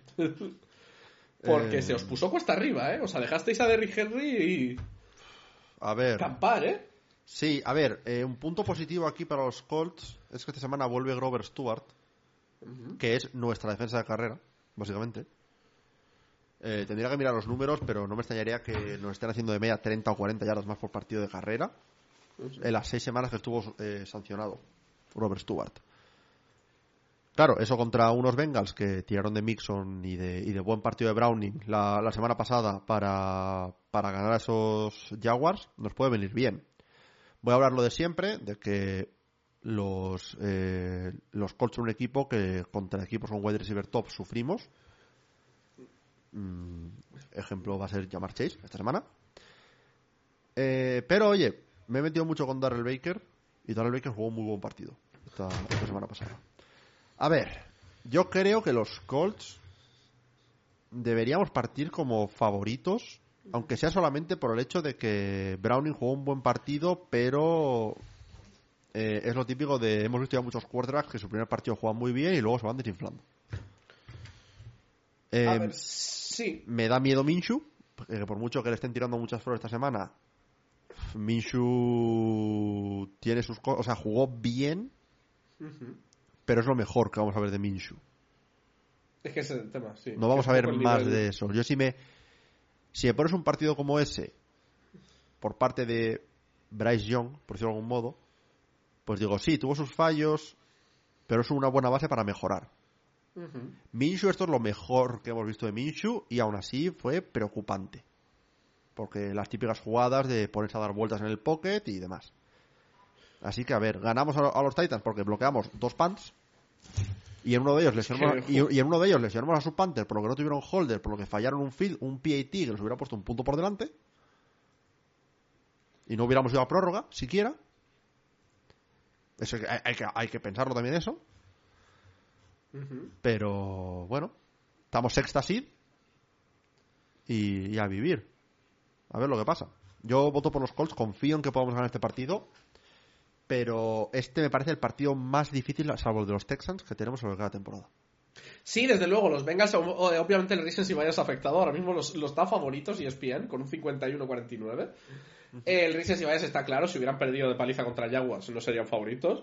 Pero sí que es verdad que el, que el ataque ha conseguido funcionar incluso sin su, su quarterback élite. Eh, De hecho, no sé si sabías que es eh, el máximo de yardas ofensivas que han hecho desde la semana 7 de 2022 los Bengals. Yo vi a varias ¿Qué gente tuiteando que, que Joe Burrow es un cuarto de sistema. Mira, yo, yo burro es un fraude, clarísimamente. Pero sí que es verdad que muchas otras veces simplemente es que no han tenido que hacer tantas porque no les ha hecho falta. Eh, digamos, ¿no? Pero yo, mm, la verdad, vengo de, de confiar en los Colts, pero este partido, no sé, me huele a Bengals, ¿eh? Me huele... Me huele a Bengals No igual me ¿eh? estoy, estoy ban- bandwagoneando aquí un poquito, me estoy montando el carro un poco después de la victoria contra los Jaguars. Pero creo que me apetece un poquito de caos y que ganen los Bengals y la cosa se ponga interesante otra vez con las seeds de... Yo sabes que soy un, un ávido un ávido defensor de- del caos. Este partido no, por favor. Yo quiero quiero mantener la salud mental, a poder ser. Que se acercan las navidades y no es plan de... Claro. Así spliteamos y... Me parece bien, me parece interesante. Pasamos al siguiente partido. Tenemos un Jaguars contra Browns, que va a ser nuestro segundo debate del día. Kuru viene aquí a defender a nuestro amigo Flaquete. Y yo voy a defender a los Jaguares de Jacksonville. A ver, todo el mundo sabe, como hemos dicho ya, y, y he reiterado durante, durante este podcast, que el fútbol americano y la NFL es, un, es una liga y un deporte de, de quarterbacks. Es lo único que importa. Tu quarterback. El quarterback de los Jaguars está tocado. No sabemos si jugará o si no jugará. Pero en el caso de que no juegue, estás hablando de CJ Beathard. Y estás hablando de un equipo de los Jaguars que no va a estar acostumbrado a, perder a su quarterback de élite. Y en el caso de que sí juegue, va a ser un Trevor muy limitado. No va a poder. O sea, el tobillo es muy importante para plantar bien el pie y dar esa potencia al pase. Trevor Lawrence va a estar muy limitado. En la otra banda, en el otro lado, va a estar la definición de un quarterback de élite. Joe Flaco, un MVP de la Super Bowl en 2012. Un, un jugador que ha venido a estos Browns y que el mismo Pa- Paco Virués, amigo nuestro, lo llamó quarterback de élite en, eh, en Twitter durante el partido ayer. Eh, ayer no, la- esta, esta pasada semana. Como he dicho, los Browns, si le suma esta, esta super defensa que tienen, que lleva un par de semanas floja, pero sabemos el talento que tiene, los Browns tienen que ser favoritos para este partido. Vale, o sea que has decidido jugar la carta de que teniendo mago o pederasta y pederasta no puedes esta semana, juegas la de mago. Claro, claro. Has decidido venirme con Joseph Vincent Flaco, Hombre, que ni siquiera es el hermano bueno de los hermanos Flaco. Clarísi- el clarísimamente inferior a Tom Flaco. pensaba, pensaba que ibas a decir a, a Flaco, el del gordo y el flaco, pero bueno. No, a Tom Flaco, eh, su hermano, gran jugador de los Saskatchewan Rock Riders, de los Ottawa Red Blacks, y ahora mismo coach asistente de los Delaware Fighting Blue Hens Football Team. Vamos, este, este hombre no ha salido de la CFL y, y ahora está en Delaware. ¿No? O sea, Eh, sí. perfecto. Lo estás pintando.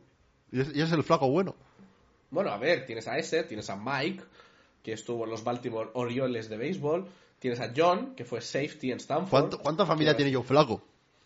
Tiene cinco hermanos mayores. No, Joder. no preguntes. Y, y todo- y todos deportistas de, de pseudoélite, por lo menos. Pues eso parece. Tú me estás hablando de Joe Flaco, 38 añazos ya. Tiene ganas a los huevos ya, eh, yo flaco. tiene, ya, tiene ya una edad. Tiene ya una edad. Para un partido, tú lo has dicho hace un momento. El primer partido de un quarterback que no le has visto mucho tape entra y parece buenísimo, pero el segundo ya. True.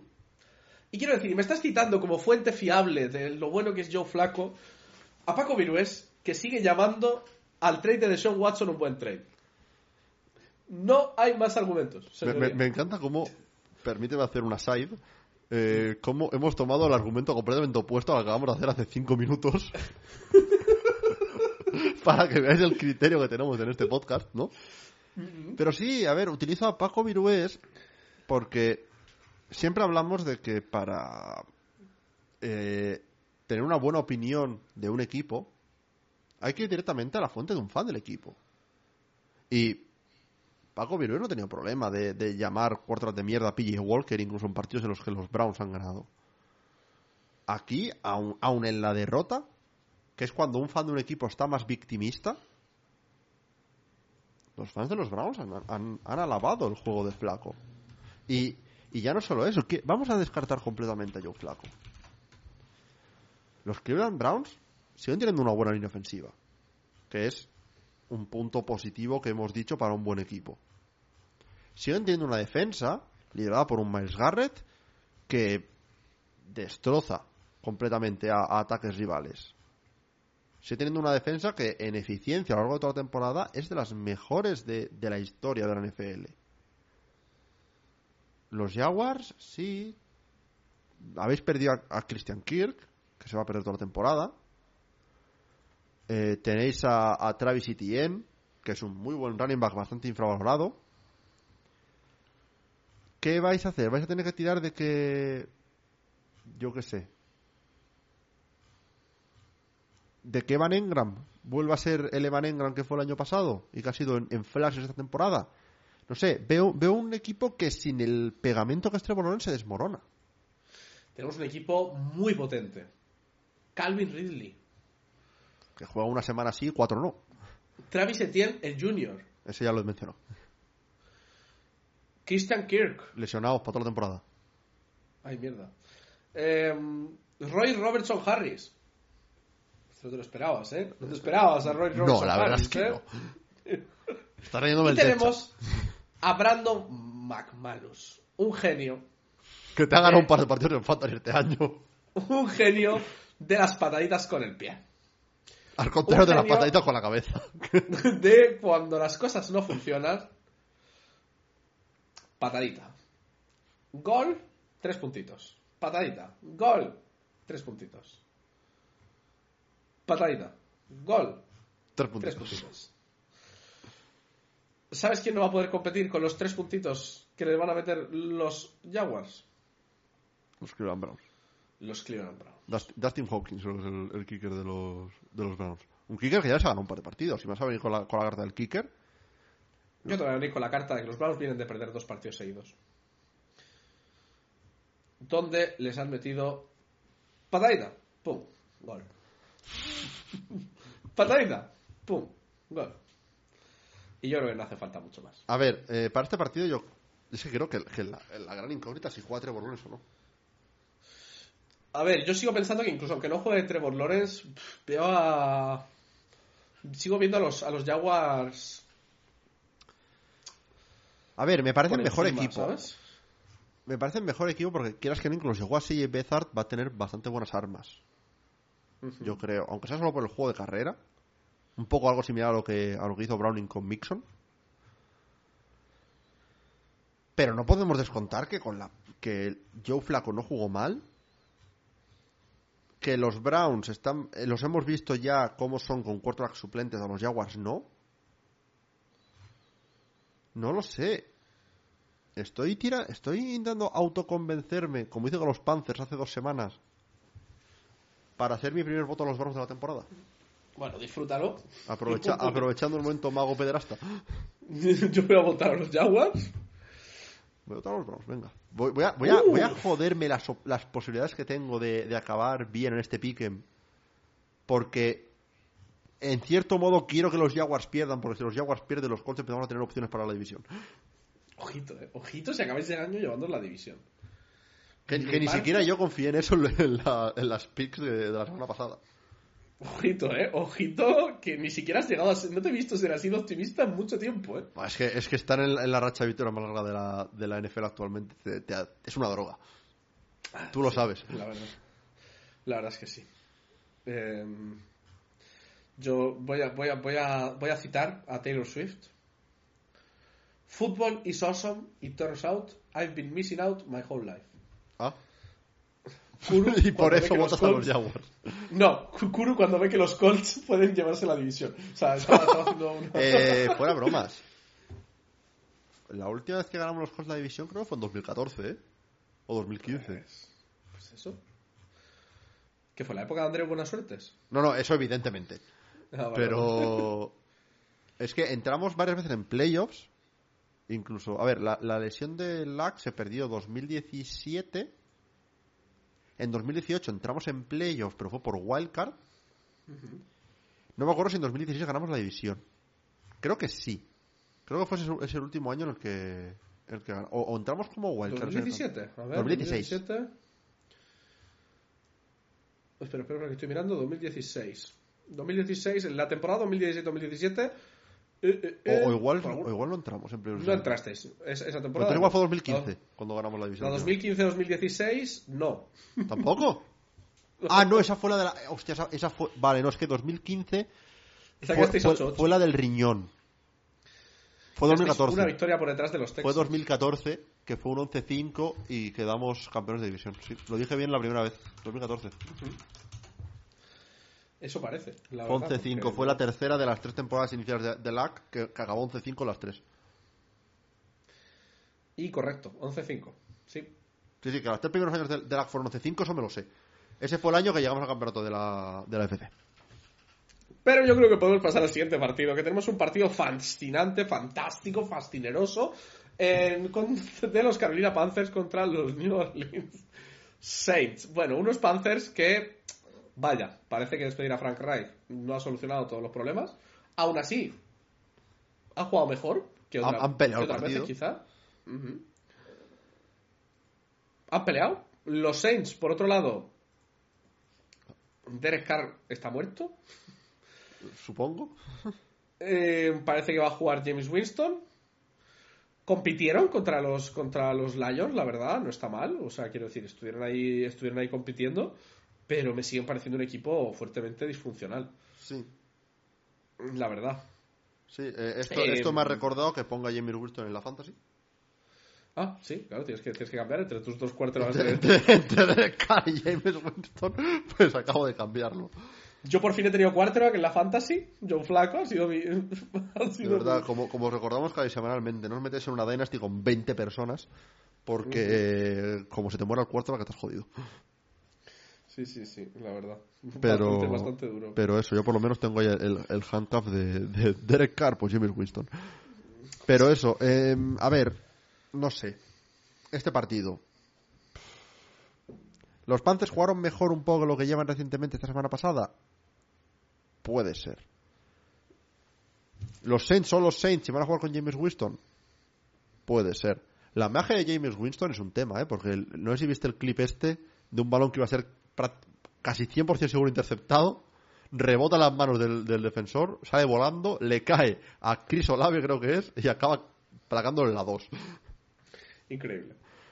Es, ese factor magia de James Winston no se puede no se puede ignorar, ¿eh? Es que hay, hay un punto ahí de, de magicián. De, de, de, ma- de mago ignorar. Tampoco se puede ignorar que los Panthers son malísimos y que los Saints, pues al final, pues, llevan cinco victorias, pues una sexta, para que la división sea más interesante, pues puede estar. Uf, eh, es, que, es que estoy viendo esto ahora con la posibilidad de que ganen los Saints, pierdan los Falcons y tenemos un triple empate de 6-7. Es que, ojito, eh, es que volvemos a estar en la división más interesante de la liga, eh. Eh, lo dijimos, lo dijimos en su momento. Es que, ojito, ojito, porque ahí puede haber chicha por aquí.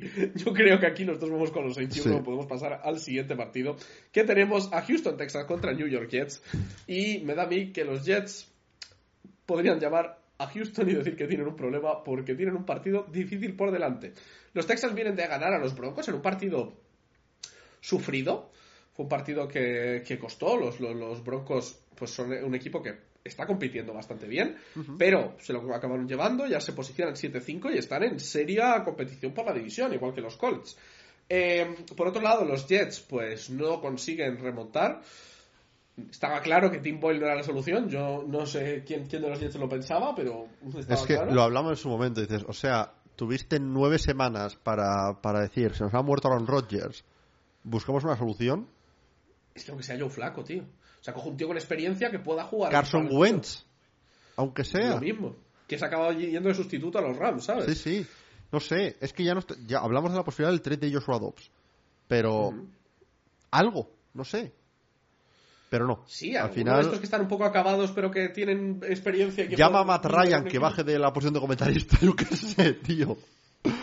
Eh, pero al final decides eh, ir con, con Zach Wilson, cambias a Tim Boyle y te sale tan mal que llamas a Brett Ripien. Bueno, llamas a Zach Wilson para que vuelva Zach Wilson, te da largas. Zach Wilson a una polla Ripien. y acabas llamando No a Brett. Ripien. Pues nada, pues eh, CJ Stroud va a ganar otro partido. Va a poner a los Texans 8-5. Yo me voy a cagar en mis muertos porque una, una derrota de los Texans me venía de puta madre. Eh, para ir con menos miedo al partido de semana 18. Pero bueno, Pero vere- veremos, veremos cómo se trece. Así que es verdad que los Jets al final con esa defensa los mantiene mucho en los partidos. Y aunque nunca termines de ver el partido como muy de los Jets, aunque en este partido empezaron 2-0 con un safety, eh, al final pues les mantiene como de que salga de repente una jugada milagrosa y pase y algo. te, y, te, y te revienten el partido. Por otro lado, los Texans es que su ataque ha estado siendo bastante dominante, su equipo, o sea, quiero decir, es que su ataque ha estado jugando muy bien contra muchas de las defensas más potentes. Lo que sí hay que decir es que han perdido a Tank Dell para toda la temporada. Es verdad, Tank Dell está lesionado, está out. Lo Eh, cual para mi fantasy viene muy bien porque tengo Nico Collins, pero... Pero a ver, Nico Collins también ha sido capaz de, de jugar muy bien esta temporada. Así que Pero hablamos de, de unos Texans que ganaron a, a los Bengals con burro sano. O sea, Es quiero que- es estamos que es eso. aquí de un- son unos Texans que son un muy buen equipo, un equipo peleón, pero peleón bien. O sea, no es peleón como los Cardinals y de, bueno, va, pelear, no, no, es un equipo peleón como un cartón de vino Don Simón. Exactamente. Que- Yo creo que podemos. Sí, yo creo que con eso podemos cerrar un poquito para los Texans y pasar al siguiente partido. Que tenemos un partido entre Los Ángeles Rams y los Baltimore Ravens. Que este partido me intriga más de lo que podría parecer. ¿Sí? Eh, porque los Ravens al final vienen de descansar, si no me equivoco. o Eh, no sí, no me suena, no recuerdo un partido suyo esta semana, la verdad. Sí que sí. Y los Rams vienen de darle un paseo por la cara a los Cleveland Browns. eh, donde han conseguido anotar 36 puntos. Y si hemos visto Matthew Stafford en bastante forma. Pucanacua haciendo de las suyas. Pucanacua siendo el Pucanacua de las primeras tres semanas de temporada. Ujú. Cooper Cup también, tienen un dúo de receptores durísimo. Kyren Williams jugando un buen partido. Kyren Williams yo llevo cantando los alabanzas toda la temporada y es, y es la medalla que me voy a colgar este año. De que Kyren Sí, Williams porque es un estaba pasando muy por debajo del radar. Sí, sí, sí, sí, totalmente. Y por otro lado, pues los Ravens, que son uno de los equipos más dominantes de la AFC y parece como que con una semana en la que no juegan, pues que se nos olvida un poquito que existen, ¿no? De repente, pues te suena ya un poquito más lejano, pero si echamos un poquito la vista atrás a la última vez que vimos a esos Ravens, ganaron a los Chargers 20-10, que igual no es No es lo más... tal. viendo cómo están yendo los Chargers, no es el mayor logro de la historia, pero anteriormente a eso ganaron los Bengals y son un equipo que estábamos hablando de él prácticamente como top de la, Sí. de la AFC. A ver, yo es que creo que tampoco ha ayudado que venimos de un partido de los Dolphins tan espectacular, digamos. Otro, otro de tantos, sí. Sí, que ha hecho que todo el mundo está hablando en la FC de los Dolphins. De hecho, los Dolphins ahora están en primera seed, creo recordar, ¿no? Es posible, no, no lo tengo Creo delante, recordarlo. pero- Eh, A ver, irían empatados 9-3 ahora mismo con los Ravens. sí, pero creo que por tiebreakers tirarían por Es posible, encima. sí, no sí, sé, sí. no me acuerdo. Eh, pero vamos, igualmente. Se está hablando mucho de los Dolphins, se está hablando mucho del pinchazo de los, de los Chiefs y como que los Ravens, en el mar- la marabunta de equipos que hay con posibilidades de playoffs en la FC, ellos no es que sean posibilidades, es que están, vamos, no garantizados, pero casi, ¿no? Eh, pues pasan un poco por debajo del radar, pese a estar empatados en primera seed. Sí, básicamente. Es que esto sería como olvidarte de los, de los Eagles o de los 49ers en la NFC, ¿sabes? Es como... Sí, sí, sí, sí. Me parece que se les, fa- se les falta bastante el respeto a los Ravens. A ver, los Rams me gustaron bastante esta, esta semana pasada. Sí, los Rams están ahí peleando por los playoffs y la cosa está bastante abierta en la NFC, ¿no? Entre esos equipos que están ahí, que si entre los Vikings, los, los Packers, los, los, los Rams, Los Seahawks... eh, los Seahawks, o sea, ahí hay, ah, ahí hay una competición. los Rams, si no llega a haber estado tocado Stafford un par de semanas este año, Ujú. estarían también ahí arriba, ¿eh? Yo creo. Y aún así hay dos equipos 5-7 también que están solo a una victoria. O sea, quiero decir que la cosa está. Está más caliente de lo que parecía hace un par de semanas, la verdad. Pero yo creo que en este los claros favoritos son los Ravens. Aún así, no me sorprendería un partido muy reñido. Este es Mucho más que este 94-6 que, que nos dan aquí de porcentaje. Pero yo creo que este partido puede estar bastante reñido. Este ¿eh? partido está en upset alert, yo lo llamaría. ¿sabes? De, Sí, de sí, sí, no, me, no me sorprendería nada ver a los Rams llevándose un partido de estos con fuegos artificiales, ¿sabes? De, tal. Eh, pero, si lo miro el partido en una burbuja tal, yo creo que los Ravens, encima con una semana de descanso para preparar el partido, Es que. es que- eh, deberían de poder llevárselo. Sí. Yo creo que con ello podemos pasarnos ya a la franja de las 10 de la noche, que tenemos un partido ahí entre los Vikings y los Raiders. Los Raiders que así, matándolas callando, eh, van con su 5-7. Esta semana han descansado Y veremos a ver cómo llegan esta semana. Mientras tanto, los Vikings también han descansado, pero la última imagen que vimos de ellos era mala y desde luego no saber quién va a ser tu quarterback genera un poquito de sensación de peligro, sensación de inquietud, sensación de decir, no sabemos cómo está la cosa, no sabemos quién va a liderar el equipo, si hay confianza en la persona que va a, liar, a liderar a ese equipo. Pero bueno, veremos a ver un poquito. Em, creo que son dos equipos que pueden tener un matchup bastante cercano. Es que es eso. A ver, sobre el papel, creo que los Vikings son un poquito mejores, quizá. Sí, Pero la incógnita de la posición de quarterback me perturba. Y el hecho de que los Raiders desde que despidieron a McDaniel están jugando mejor. igual me hace querer votar aquí por los Raiders. A ver, al final, sí que es verdad que los Vikings todavía no tienen a Justin Jefferson. Los Raiders tienen algunas de las armas más potentes. Eh, ¿sí- ¿Está confirmado que no juega Justin Jefferson? Yo he leído y no veo nada de que vaya a jugar. A ver, voy a mirar porque es que me Por- suena que antes del Bay ya lo habían activado. Sí, ya estaba la cosa así, pero yo he leído, lo que he leído es Igual que... tuvo algún setback o algo, deja de mirar. No lo sé, no sé. A lo mejor está para la semana que viene, a lo mejor es esta semana para la que está, pero yo no he leído que esté para esta semana, por lo cual asumo lo contrario, un poquito. O sea, Sí, lo último que tengo es eh, que lo han activado de IR hace dos semanas. Pero a ver, Pero- a ver RotoWire que trae por aquí. Should play after bye week. O sea que es posible que juegue. Con, bueno, A fecha de 28 va- de, no- de noviembre dice of IR should play after the bye week. Desde luego que es, es que es, un- es algo muy importante, yo creo, para los Vikings, porque independientemente de quién te tire los pases, solo ya tener un tío al que necesitas ponerlo en doble cobertura para que no esté solo, Pues sí. eh, te genera muchas posibilidades de jugar con otras herramientas y de que todo el resto del equipo se vea beneficiado, la verdad. Pues sí.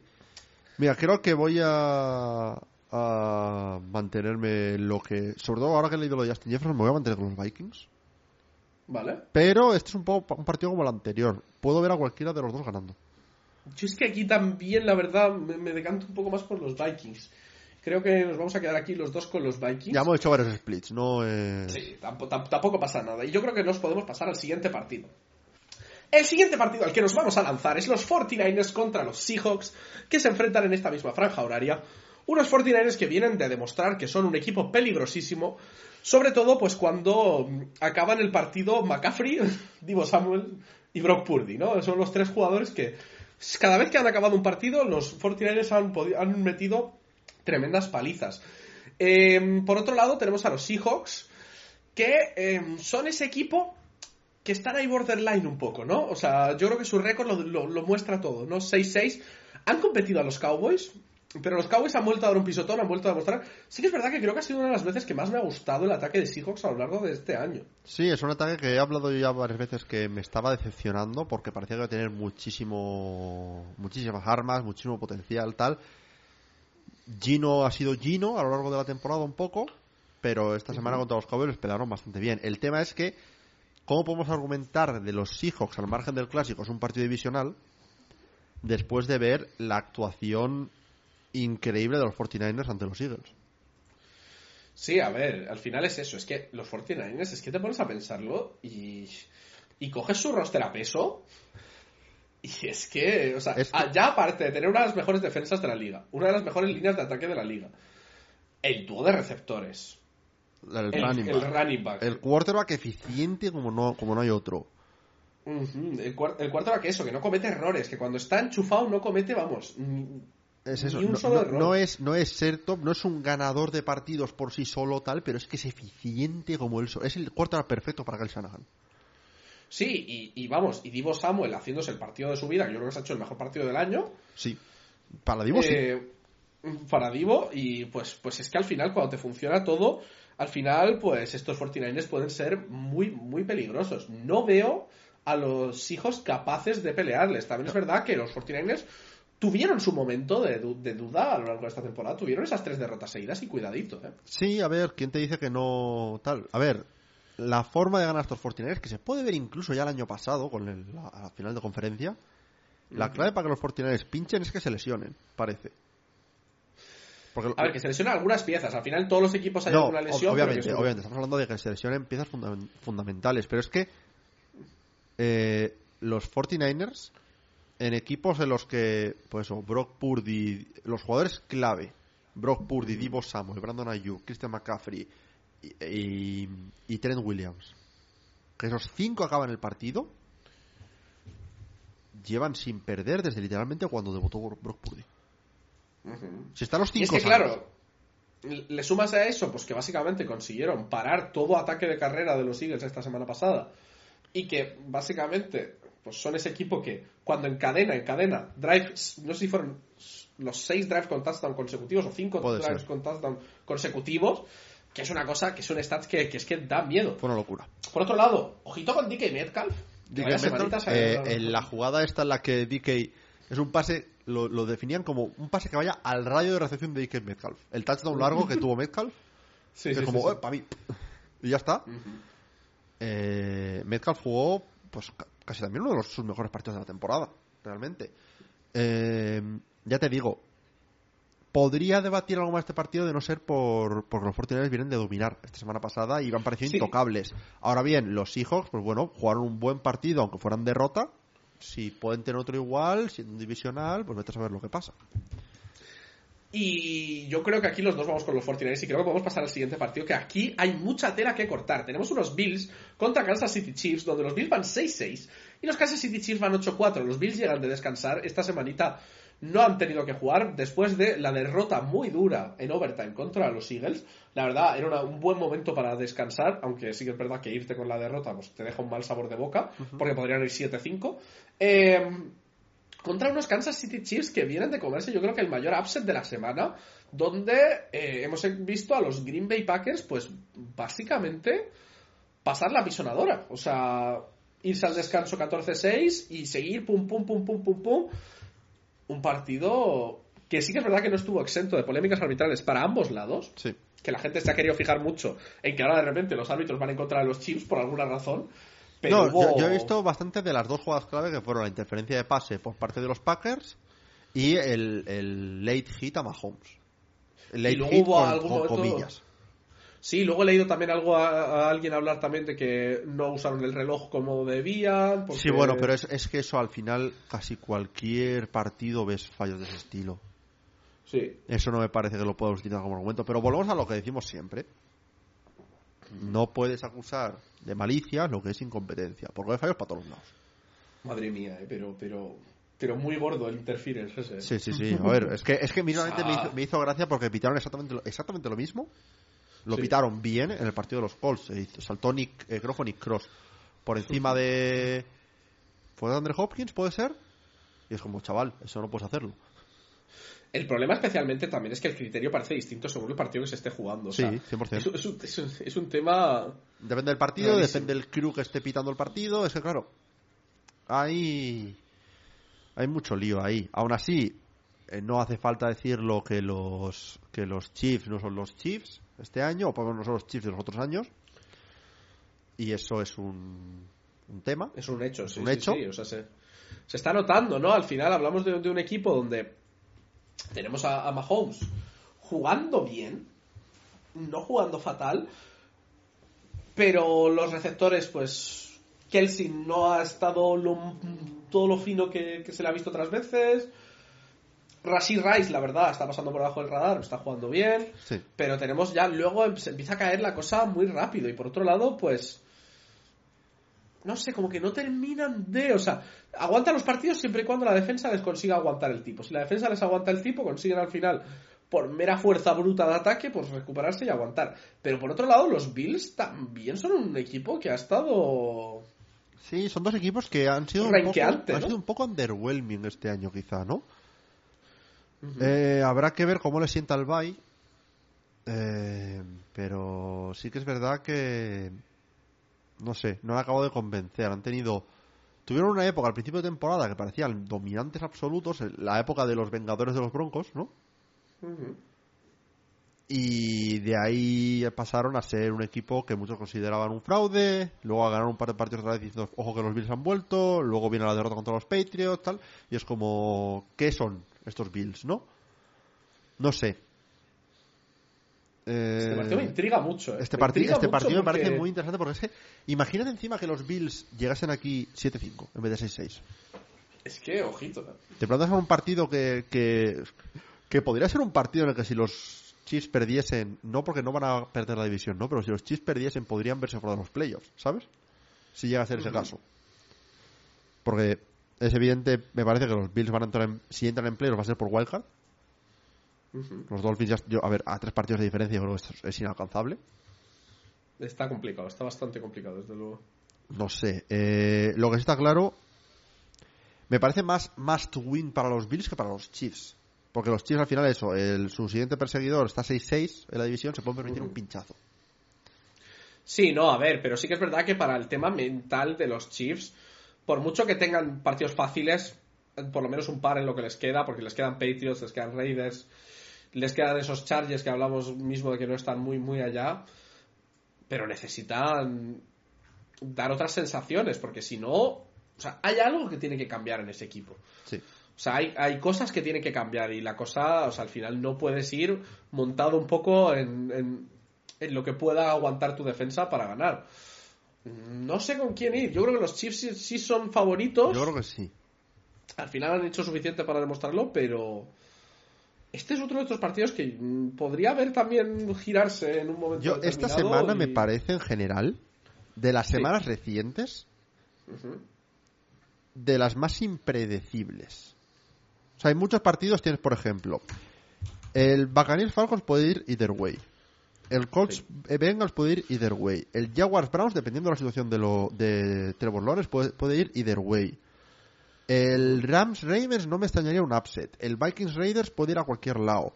Eh, este partido puede ir a cualquier lado. Hay un par más que nos quedan todavía por delante que pueden ir a cualquier lado. Es que es una semana muy curiosa pa- para hacer predicciones, por lo menos. Es que ese es el tema. Aquí hay un. Hay una cosa que, que, que nos. Veremos a ver. Y todavía nos quedan partidos que, que, Sí, que sí. pueden igual- igualados Yo también. veo con los Chiefs.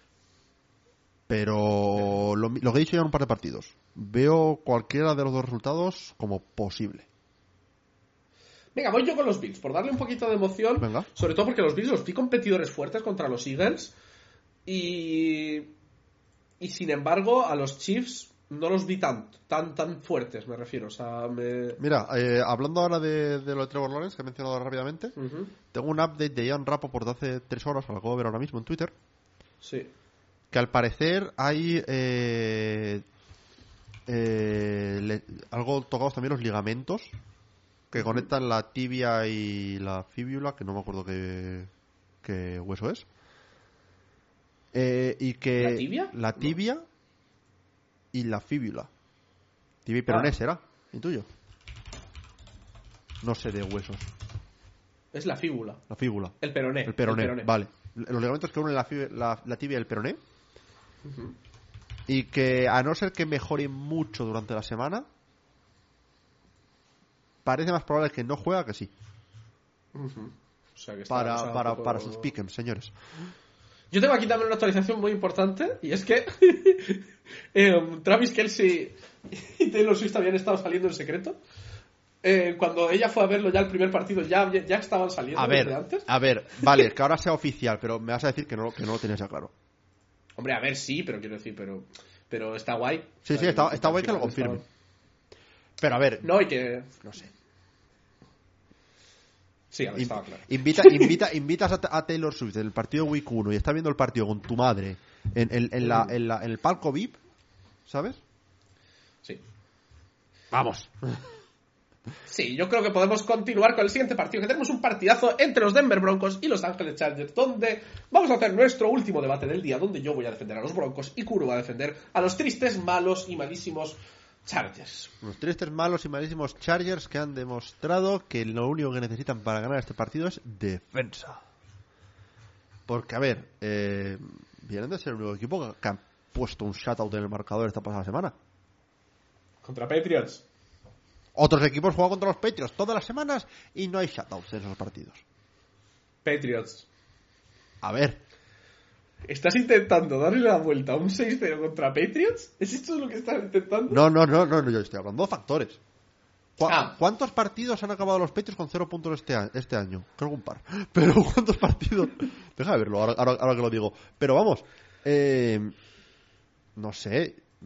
no- yo no lo veo como darle la vuelta. Yo lo veo como literalmente dejar en cero puntos a cualquier equipo de la NFL es algo muy difícil. Era el segundo, el segundo partido. Segundo, de hecho, vale. el otro equipo que sí que los dejó a cero de una manera un poco más bonita fueron los Saints. 34-0. Claro. Pero, pero ves, es que tú pones que como que es muy bonito un 34-0, que lo es. Sin ningún tipo de duda. de duda. Pero un 6-0 es, es para mí la arrogancia, el swag, el decir, te hemos ganado solo con defensa. ¿Sabes? Porque si estás 34-0, ya llega un punto en el que a mitad del partido el otro equipo pierde esa, esa moral, ¿no? Los petos pierden esa moral y ya mm, como que levantan el pie. Pero con un 6-0, a final de partido, los Patriots siguen teniendo que ir all-in porque saben que un drive les da el partido. Y ni así. Esta defensa de los, de los Chargers ha sido resiliente. A ver. Creo que no hay equipo más resiliente que aquel que empieza 1-5. Que te puedes apuntar uno por la rima. Y se pone 6-6.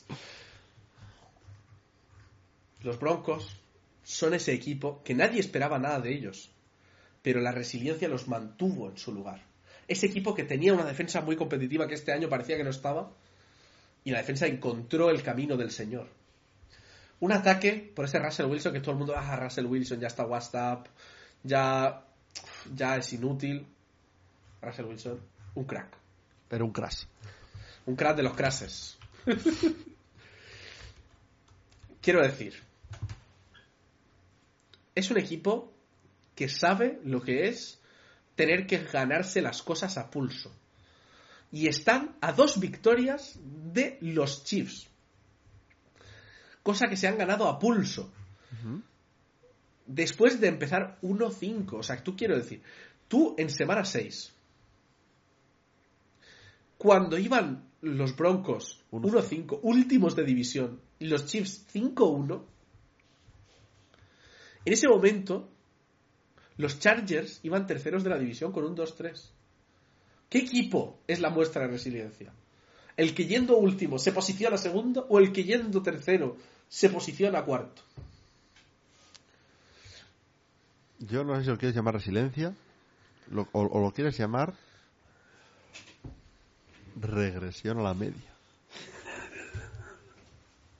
Ya acaban de regresar a la media los Broncos. Claro, pero lo hemos, esto lo hemos debatido ya muchas veces y por lo general y por lo general este argumento ha ido a mi favor. La regresión a la media es una onda que va para arriba y va para abajo, y va para arriba y va para abajo. En algunos equipos es más fuerte, en otros equipos es menos pronunciada. Pero en el caso de los de los Broncos es el caso de la catapulta, ¿no? Tiraron muy para atrás para luego salir para adelante. Pero claro, si vas muy fuerte para adelante, luego vas a volver muy fuerte para atrás. No, lo que hacen las catapultas, tú tiras muy fuerte, rebota y luego hace pon, pon, pon, pon, victoria, derrota, victoria, derrota, victoria, derrota. Y les toca victoria, porque vienen de derrota. No, no, no. no. No solo eso, sino que se juega en casa de los Chargers. ¿Y sabes quién es el peor equipo jugando en casa de esta división? Ah, de esta división, por decir, los Colts. No, porque están- es- existen los Patriots que van 1-6 en Bueno, casa. también es verdad, sí, es cierto. Pero 2-4 van los Chargers en casa y se va a poner 2-5 la cosa. Para que puedas Apúntate otra. muy a gusto. Para que puedas hacerme la rima muy a gusto esta próxima semana. Eh, a ver. Pero con todo esto no me estás hablando de Justin Herbert. No me estás hablando de, la regresión a la media que tienen que hacer los receptores de Justin Herbert después de dejarle tirado durante múltiples sema- semanas con drops, vamos, catastróficos, que eso se tiene que arreglar por pura regresión a la media. Con eso no me lo estás teniendo en cuenta. Y aun con eso, la semana pasada ganaron, algo que los Broncos no pudieron hacer. Bueno, los Broncos la semana pasada, tres intercepciones de Russell Wilson, regresión a la media, tres touchdowns. Con intercepciones se traduce un touchdown normalmente, a no ser que seas James Winston, ¿eh? Yo creo. ¿Estás argumentando que quieres que tu cuarto sea James Winston? No sé, piénsalo. ¿Tú tienes a James Winston en la fantasy? Por eso sé de lo que hablo. Yo creo que con eso podemos cerrar el debate, pero la verdad, este partido me intriga porque pienso que esta semana los Broncos llegan con un mejor momentum que los Chargers. Sí. Porque la verdad, A- a- aún pese al resultado. Ha sido lamentable a todos los niveles lo de los Chargers esta semana. Pero creo que es un partido de esos que es un 50-50. Oh, me ha llegado un email demasiado tarde para, para utilizártelo en, El cual. en el tal. ¿Te puedes creer que los Chargers tienen un jugador de la semana? Hostia. Su Panther, Jake Scott. Madre mía. Más punts más punts dentro de la 20 en un partido desde la semana eh, 6 de 2019 con 8 8 Madre. punts 7 dentro de la 20 Joder. Eh, me- literalmente me ganó la fantasy me hizo 30 puntos en fantasy ¿eh? Jake Scott Joder. no es broma Pero sí, eh, a ver, yo creo que los Broncos están en mejor momento que los Chargers. Aún pese al resultado, los Chargers ganaron por, por demérito de su rival, mientras que los Broncos perdieron contra unos Texans que son un equipo muy fuerte. Sí, o sea, quiero decir, es un equipo que les apretó mucho las tuercas y veremos a ver. Sí, yo, a ver, yo creo que viendo lo que vimos, contra los rivales que vimos, cómo jugaron ambos equipos, los Broncos me parecen favoritos en este partido. Mm, Yo creo que sí, yo creo que este, en este tengo que ir yo también con los Broncos. Y veremos a ver, los Chargers tendrán que demostrar mucho y veremos a ver si no haya ruedan cabezas al final de este año. Eso con- este si soy fan de los que- Chargers, espero que empiecen a rodar cabezas, pero a una velocidad espectacular. Porque está la cosa un poco chunga para tener liderando esa franquicia en, en el campo a quien tienes, ¿sabes? Y, y ver la sensación de que se vas gastando los años de vida útil de uno de los mejores quarterbacks que hay ahora mismo sobre el terreno de juego. 100%. Si pasamos al siguiente partido, ya Sunday Night, esta vez no me van a dar el disgusto de tener que estar viéndolo hasta las 2 de la mañana porque no me voy a quedar despierto para verlo, lo veré en diferido como buena persona. Eh, tenemos a los Philadelphia Eagles contra los Dallas Cowboys. Los Cowboys que, que en realidad los dos equipos los hemos comentado ya, ¿no? Por un lado los Cowboys vienen de ganar por poco a, lo- a los Seahawks, que sí que es verdad que da la sensación de que la defensa de los Cowboys está más floja Sí. de lo que la habíamos estado viendo este año. No ha sido su mejor partido defensivo. Eh, sobre todo el tema de la defensa en tercer down, ¿no? Consiguieron de permitir 9 de 14 tercer, down conversions a los Seahawks. Eh, y por otro lado, los Eagles que también han tenido pues un golpe duro, duro delante, ¿no? Eso- después de empezar un partido muy potente contra los 49 que además tuvimos ahí en yardas negativas a, a Brock Purdy el primer cuarto. Menos 6 menos seis yardas los 49 en Sí. general, si no recuerdo mal, ¿no? Sí, sí, sí, menos 6 yardas, eh, cero pases completados, además, el primer cuarto. Eh, pues el partido, pues consiguieron encadenar ese ritmo que tienen los 49ers, ajustar un poco. Y una de las cosas que yo llevaba anticipando también, que era el tema de la secundaria De los Eagles, había estado pues siendo un problema, o sea, había estado siendo algo débil. Sí que es verdad que aún así, fíjate, o sea, no me dio la sensación viendo el partido. Pero tú cuánto dirías, cuántas yardas dirías que lanzó eh, Jalen Hurts? Hostia, pues no te sé decir, la verdad. Así viendo el partido como, como lo viste, así más, más por encima. 200 y algo. 300, 298 yardas. Hostia, yo hubiera dicho como 250 o así. Oye, 300 yardas. Pero sí que es verdad que los 49ers consiguieron parar lo que suelen hacer muy bien los Eagles, que es el dual threat de, de correr y pasar. Sí. Eh, entre eso y que básicamente cada vez que tocaban balón era un touchdown, pues son un equipo muy peligroso. Por otro lado, Dak Prescott, ojito. Dak Prescott, eh, para mí, debería decir que es mi favorito Actual, ahora actual holder del título de Man of the Year, ¿eh? Actual. Eh, ¿Podría decir que es mi favorito para MVP ahora mismo? De quarterbacks. De quarterbacks. Partiendo de que ese es un premio de quarterback. Sí, probablemente. Es que es, Es eso. que el tema es que con, con Purdy es mucho más fácil hacer el argumento de es que Divo Samuel, Claro. de es que McCaffrey. Con, con, a ver, puedes ir yendo argumento por argumento así, rollo. Es que es que Diego Samuel, es que CD Lamb, es que McCaffrey, Sí. es que Tony Pollard ha dado pena este año, claro. Es que Creo que por otro lado, creo que, a, creo que a Tua lo eclipsa Tyreek, Sí, pero creo que Tua está siendo muy sólido. De hecho, sí, eh, sí, sí, sí. ahora hablaremos, pero. Pero yo para, yo para MVP estoy viendo más a... Porque es que al final está compitiendo al nivel de esos, de esos otros quarterbacks con menos armas. Y eso para mí tiene que ser un ¿Menos? punto. Yo diría que menos. Menos que los 49 sí, pero. Eh, Tyreek Hill, Jalen Waddell. Bueno, sí, claro, es que también, es que el tuvo también. El, el- el juego de carrera que pongan a quien pongan produce en ese, en ese equipo, en los Dolphins, sea Mostert o sea Eichan, porque Eichan volvió de, de lesión otra vez esta semana y volvió a hacer un partidazo. Sí, sí, sí, no, desde luego que está, argumento se está haciendo. Yo, aún así, me fallaría para MVP porque la, su primera mitad de temporada no, ha no fue tan. Sí, sí, sí. Pero es que ningún, también hay que decir que ningún quarterback este año está haciendo una temporada entera. Es que para mí el que mejor temporada entera está haciendo es Tua. Sí, puede ser. O sea, que luego puedes ponerle muchos caveats, muchos tal, pero el que mejor está aguantando así, o CJ Stroud. O sea, Hombre, sí, serían para sí. mí los, Es- los- es- los dos. Stroud, es- para mí, si hablas de consistencia a lo largo de toda la temporada, está. Yo, creo, yo creo que al final el tema de que sea rookie y estar en los Texans concretamente le va a penalizar. Pero Stroud también podría estar ahí, sí, sí, sin duda. Y el otro que te diría es Jalen Hurts, pero el tema es que la gente se olvida mucho de que Jalen Hurts corre tan bien. Y. Pero el, el tema con Jalen Hurts es que va a estar en un contraargumento. que vas a traerme lo de los touchdowns de carrera.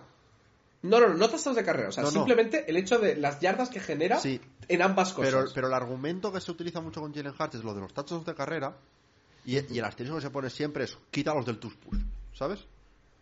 La verdad, quería mirar la estadística, es una cosa que, que- que tengo pendiente, mirar exactamente, porque no todos son de... de- Si me dejas, lo busco.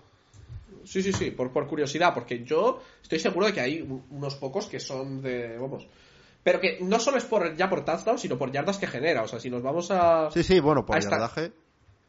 A estadísticas, por ejemplo, aquí Jalen Hurts hizo, fue el, el- jugador que más corrió de los Eagles en el, en el partido contra los 49ers. Eh, que también dice mucho de, lo poco que pudo hacer de Andre Swift eh, en este partido. Eh, pero a mí me parece que ha sido, pues, me parece que ha estado jugando muy inteligente a lo largo de este año. Y si bien los Eagles no han sido tan dominantes como, como estaban siendo el año pasado, me parece que, que Jalen Hurts ha estado siendo consistentemente sólido Sí, sí. y que ha tenido muy pocos partidos malos. De decir, "Uf, es que, No, que no me parece, me pasa un poco como con Purdy, ¿no? En el sentido de que no me da la sensación tampoco de que sea el megafactor diferencial. Pero el hecho de cómo puede convertir las jugadas por un lado o por otro, a mí me hace pensar en, en él como un, como un gran jugador. Pero bueno, yo aquí obviamente voy a ir por los Eagles, no sé. Yo voy a los- vas a decantar tú. Yo voy con los Cowboys por hacer el split, ¿eh? Únicamente. Pero. A ver, yo creo que es un partido que es muy igualado al final. Sí, a ver, es igualado y además es difícil ir al campo de los. de- a- ir, ir ahí a, a Dallas a, a enfrentarte a los Cowboys, sobre todo después de, de la bajada de moral de la paliza que, que nos han metido los 49ers. Sí. Aún así confío en, en, en Siriani como alguien que puede mantener a los jugadores con la cabeza en, en- en lo que tienen que estar. Si nos pasamos al siguiente partido, ya tenemos un double header de Monday Night. ¿Es esto cierto? Eh, Tenemos un double header de Monday Night. Según esto. Tenemos dos partidos simultáneos, según esto. ¿What? En Monday Night, sí. Qué raro. No sé si esto está Bueno, bien. sí, supongo que está bien, pero. Qué raro. Y tenemos un partido de los Titans y los Miami Dolphins, que eh, tenemos a unos Dolphins que vienen básicamente de, pues como han estado haciendo los Dolphins, que puedes hablar de, de los récords de los equipos a los que se han enfrentado, pero apisonan, o sea, literalmente les pisan cabezas. Sí. Tyreek Hill, si no se lesiona, va a un pace para las 2.000 yardas. Está a solo apenas 500 yardas. Y le quedan 6 partidos. 6 partidos, 5 partidos. Ujú. Eh, y en este partido son 157 yardas en 5 recepciones. Es que 5 recepciones, 157 yardas, 2 Es que es una pasada. O sea, es que lo que te genera ese jugador una vez que coge el balón, Pues sí. es que es un tema, ¿eh? Por otro lado, otro partido muy sólido de Tua, Devon Achan entró fuerte, Raheem Mostert está fuerte, y ya te digo, los Dolphins, cuando su, ese ataque carbura, esa mezcla de carrera y pase que, este, que otros años no han tenido, pero que este año da muchísimo miedo. Por otro lado, los Titans pusieron en aprietos a, a los Colts de Kuro, que ya lo hemos dicho antes, consiguieron llevarlos a overtime. Will Levis jugó un partido aseado, diría yo. Sí, no, sé. no, no, no la lió. Podremos decirlo así. Y Derrick Henry fue, pues, pues un jugador diferencial como debe ser Derrick Henry cuando tiene un buen partido.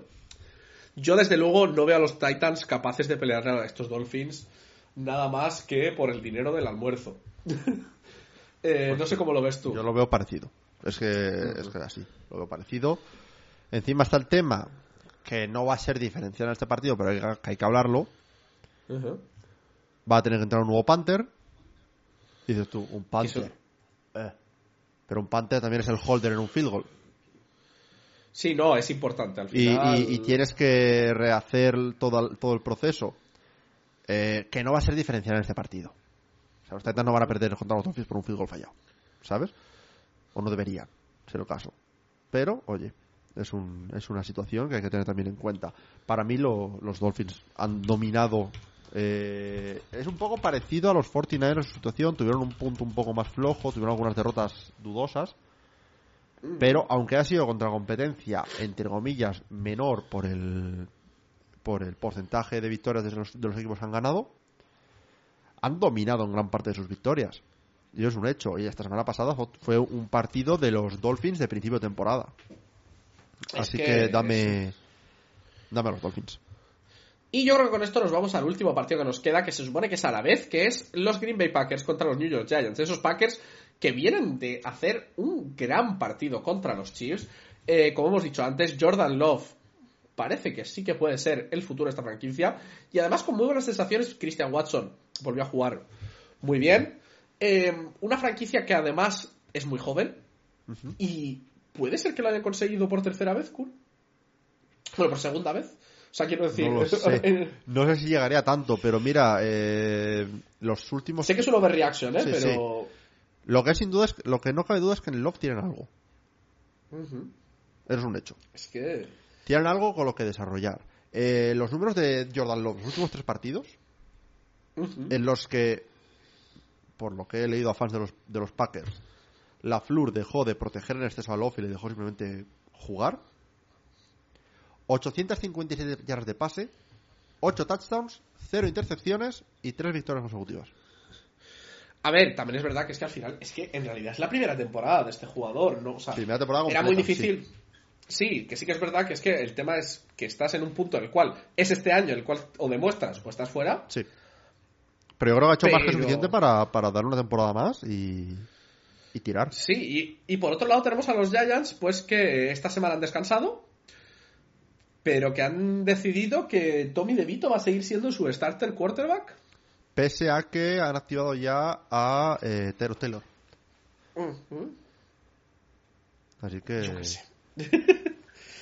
Yo, la verdad, veo aquí clarísimos favoritos a los, a los Packers viendo y visto cuidadito. sí. Cuidadito que se cumple lo que ha dicho Kuru. Los Packers huelen a playoffs desde aquí. Huelen a una trayectoria mucho mejor que la de los Vikings, desde luego. Sí. Y cuidadito que no se pillen ahí, que no se lleven esa sexta seed eh, disimuladamente. Y, y no tengan ese partido, o sea, no tengan el partido más difícil, ¿sabes? O sea, cuidadito con, con, con esos Packers. Eh, yo creo que con, con eso cerramos. Eh, ¿Cuántos puntos crees que habrá en el Titans versus Dolphins? Esto es lo que preguntan aquí. Eh, pues voy a poner. 50. Yo creo, va- yo creo que va a haber 58. Yo creo que esto va a ser. Venga. Va a haber un palizote. Eh, por darte un update de última Sí. hora relacionado al partido de los Eagles y los Cowboys. Sí. Eh, vale, aquí está. Eh, Mike McCarthy ha tenido que ser llevado a- al hospital porque se ha despertado con un dolor agudo en, en la zona abdominal y le van a operar de apendicitis. ¡Hostias! Eh, se espera que esté disponible para. O sea, que lo operen hoy, salga del del hospital mañana y esté para el partido del domingo. sí, sí, breaking esto. Pero esto, esto es de hace seis, seis minutos, es el tuyo que estoy leyendo ahora mismo, de, de la cuenta de Mundo NFL. Eh, pero sí, se espera que esté disponible para el, para el partido. No sé cuánto afectará esto, pero para, a ver, eso sin duda cambia la preparación de- del equipo. No, desde luego, es muy importante porque al final, eh, pues disponer, disponer de tu entrenador, digamos que es una cosa importante. Está claro que al final el equipo puede funcionar unos días sin su entrenador porque al final los planes están hechos, todo tienes a los coordinadores, tienes a, la- a un equipo muy fuerte detrás, pero esperemos que, que no sea nada, que se, que se recupere bien y todo esto. Pero veremos a ver si afecta al equipo para bien o para mal, porque a lo mejor a veces estas típicas cosas son las de luchemos por él, ¿sabes? De- Sí, sí, sí, sí, de- ha- ha- hagamos que se sienta orgulloso, o al revés, a veces, un, como que todos se cae un poco el ánimo del equipo y nunca sabemos por dónde puede ir. Pero yo creo que podemos como ir ya- como un punto. creo que podemos ir con el recap rapidito de las votaciones que hemos hecho. Eh, antes de nada, mencionar que eh, teníamos de bye esta semana A Commanders y a eh, un equipo más que me estoy olvidando. Panthers. Pa- no, Panthers no. Mentira. Mentira. Tenemos a Commanders y a Cardinals. Y a Cardinals. Eh, así que vamos para allá. Te lanzo. Patriots Steelers. Steelers, Buccaneers Falcons. Falcons, Eh, Buccaneers, perdón. Eh, Lions Bears. Lions, Colts Bengals. Colts, Bengals, Jaguars Browns. Browns, Jaguars, Panthers Saints. Saints, Texans Je- Jets. Texans, Rams Ravens. Ravens, Vikings Raiders. Vikings, Eh, Seahawks 49ers. 49ers, Bills Chiefs. Chiefs, Bills Broncos Chargers. Broncos, Eagles Cowboys. Cowboys, Eagles Titans Dolphins. Dolphins, Y Packers Giants. empacadores. Empacadores. Y ya creo que con eso tenemos todos los partidos cubiertos de esta semana, que la verdad eh, pinta bastante interesante. interesante. Y eh, tenía, tenía ganas de traerte así un jueguecito final, Kuru, Ok. para ver cómo de bien vas updateado de cómo está la temporada ahora mismo. Uf, ¿vale? probablemente Regu, sobre todo teniendo en cuenta que las últimas dos semanas he estado más desconectado. Vamos a ir de tema, tema de, de, de quarterbacks, por hacértelo sencillito, ¿vale? Te voy a preguntar algunas stats y quiero que me digas quién es el líder en esas stats, ¿vale? Vale. ¿Te parece? Vamos, vamos con algo sencillo así para empezar. Yardas. ¿Quién es el quarterback que lidera la NFL en yardas de pase? ¿Sigue Sam Howell? No lo sé, es que no me acuerdo. ¿Sigue Sam Howell? Apuesta, ¿Tu apuesta es Sam Howell? Venga. CJ Stroud le ha superado. Anda. Porque CJ Stroud, recordemos que además eh, tenía un partido, sigue teniendo un partido menos. No, tiene un partido menos, sí, sí. Porque Howell, Sí, Howell todavía has- no has- tiene, eh, tiene el vaya ahora, así que... Le ha superado en 74 yardas y ahora es posible Ah, que se adelante bastante- un poquito más. sí. Si dijese, si tuvieses que decir qué quarterback lidera la NFL en touchdowns, ¿quién dirías que es? Touchdown de pase. Ujú. Sí, sí, sí, de pase. No estoy sumando nada de. Bueno, creo que aquí no suman los de carrera. ¿eh? ¿Es Tua? No, tú eres el segundo. Eh, ya he dado el segundo dos veces seguidas, me cago en mis muertos. La respuesta le- les sorprenderá, querido público, porque es Dak Prescott. Ok. Dak Prescott es el líder en touchdowns de base. Y estoy casi seguro de que no cuentan los de carrera porque. Si no, Jalen Hart tendría que estar más arriba. Que, por cierto, Claro. eh, he buscado lo de Hart de los tal. Sí. Tiene 12 touchdowns, pero no Sí. te sé, de- no me hace el split de yardaje. Habría, habría que ir viendo Tendría, cada tendría que mirarlo. de cuántas yardas es cada, Sí. car- cada touchdown y tal. Eh, vale, ¿quién lidera la NFL en intercepciones? Eh, lanzadas. Eh, sí. Uh, eh, intercepciones lanzadas. Hostia. Esta es complicada, creo. A ver, planteátelo al final como que tiene que ser alguien que, que ha lanzado bastante. Un quarterback malo, pero que haya lanzado mucho. Es el típico. Blanco y botella, Kuro. ¿Sí? Es que hay, muchos- Sí. ha habido muchos quarterbacks malos este año, ¿eh? Pero que ha lanzado mucho. ¿Baker? Ha lanzado mucho, Kuro. Mucho.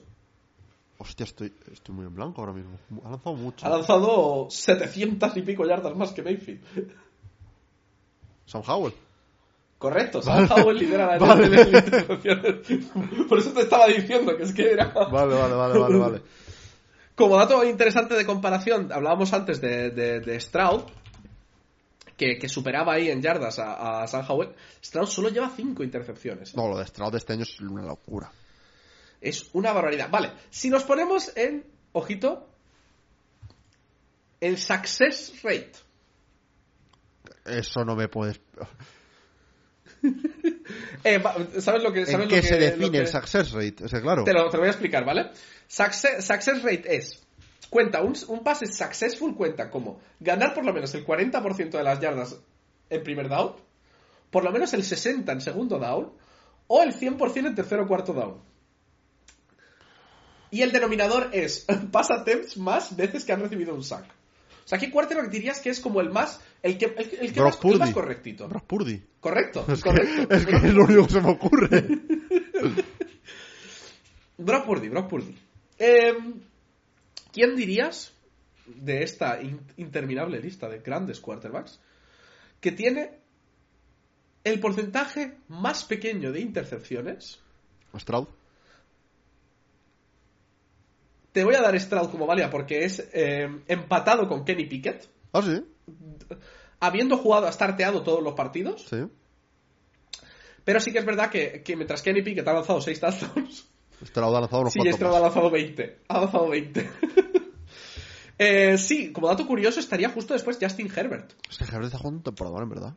Que es que Herbert, es que, quiero decir, sus números están con los de Stroud, ¿eh? Que sí, que sí. O sea, 20 touchdowns, 6 intercepciones, 3.000 yardas. Stroud, 3.500 yardas, 20 touchdowns, 6 5 intercepciones. Y ya, por, por, por, por, ir por lo más. por, por una de las cosas eh, más divertidas, de los quarterbacks mayores de 35, Ok. Yo flaco. la respuesta es correcta. no sé qué me van a preguntar, pero yo flaco.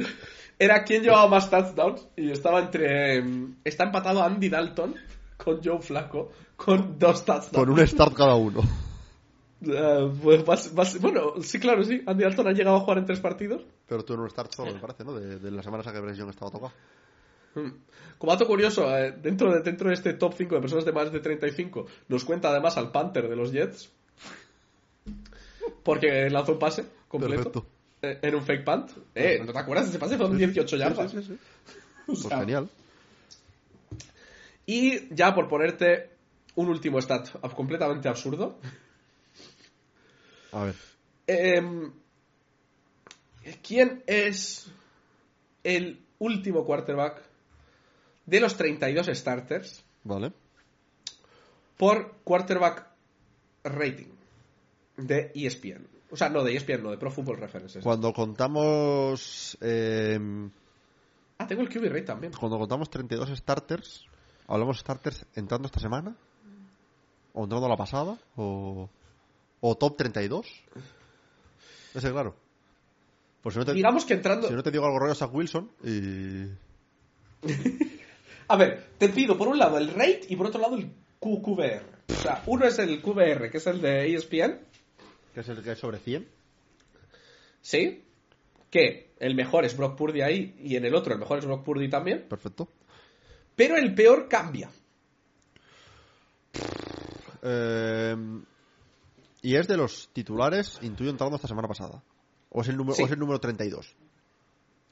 Los dos han sido titulares esta semana pasada. Vale. Tim Boyle. Mentira, mentira. No han sido titulares los dos. Uno sí. ¿Es Tim Boyle uno de ellos? Mm. Vale. Eh, ¿es, Zach, De hecho, ibas bien al principio del todo. ¿Es Zach Wilson uno de ellos? Zach Wilson es el peor en, en Q- QBR Vale. y, y en el rate, el peor. Es titular indiscutible, va a seguir siendo titular hasta final de temporada, ¿eh? el, que el otro. Garner Minshew. No, No, eh. Garner no, Garner eh, he hecho un poco por la coña. Titular, Está bastante abajo, titular eh, pero- indiscutible y va a serlo hasta final de temporada. correcto. Mm, quarterbacks malillos que no se hayan lesionado y que, y que el suplente tampoco sea mejor. Cuart- O que no te interesa poner al suplente por razones. No me interesa poner al suplente por razones. Jimmy Gar- eh, eh, ¿es- ¿Ese, ese Aidan O'Connell con Jimmy Garoppolo de suplente? No, con él soy el tercero por la cola. Seguido segundo Zach Wilson, pero el primero por la cola es Bryce Young. ¡Ah!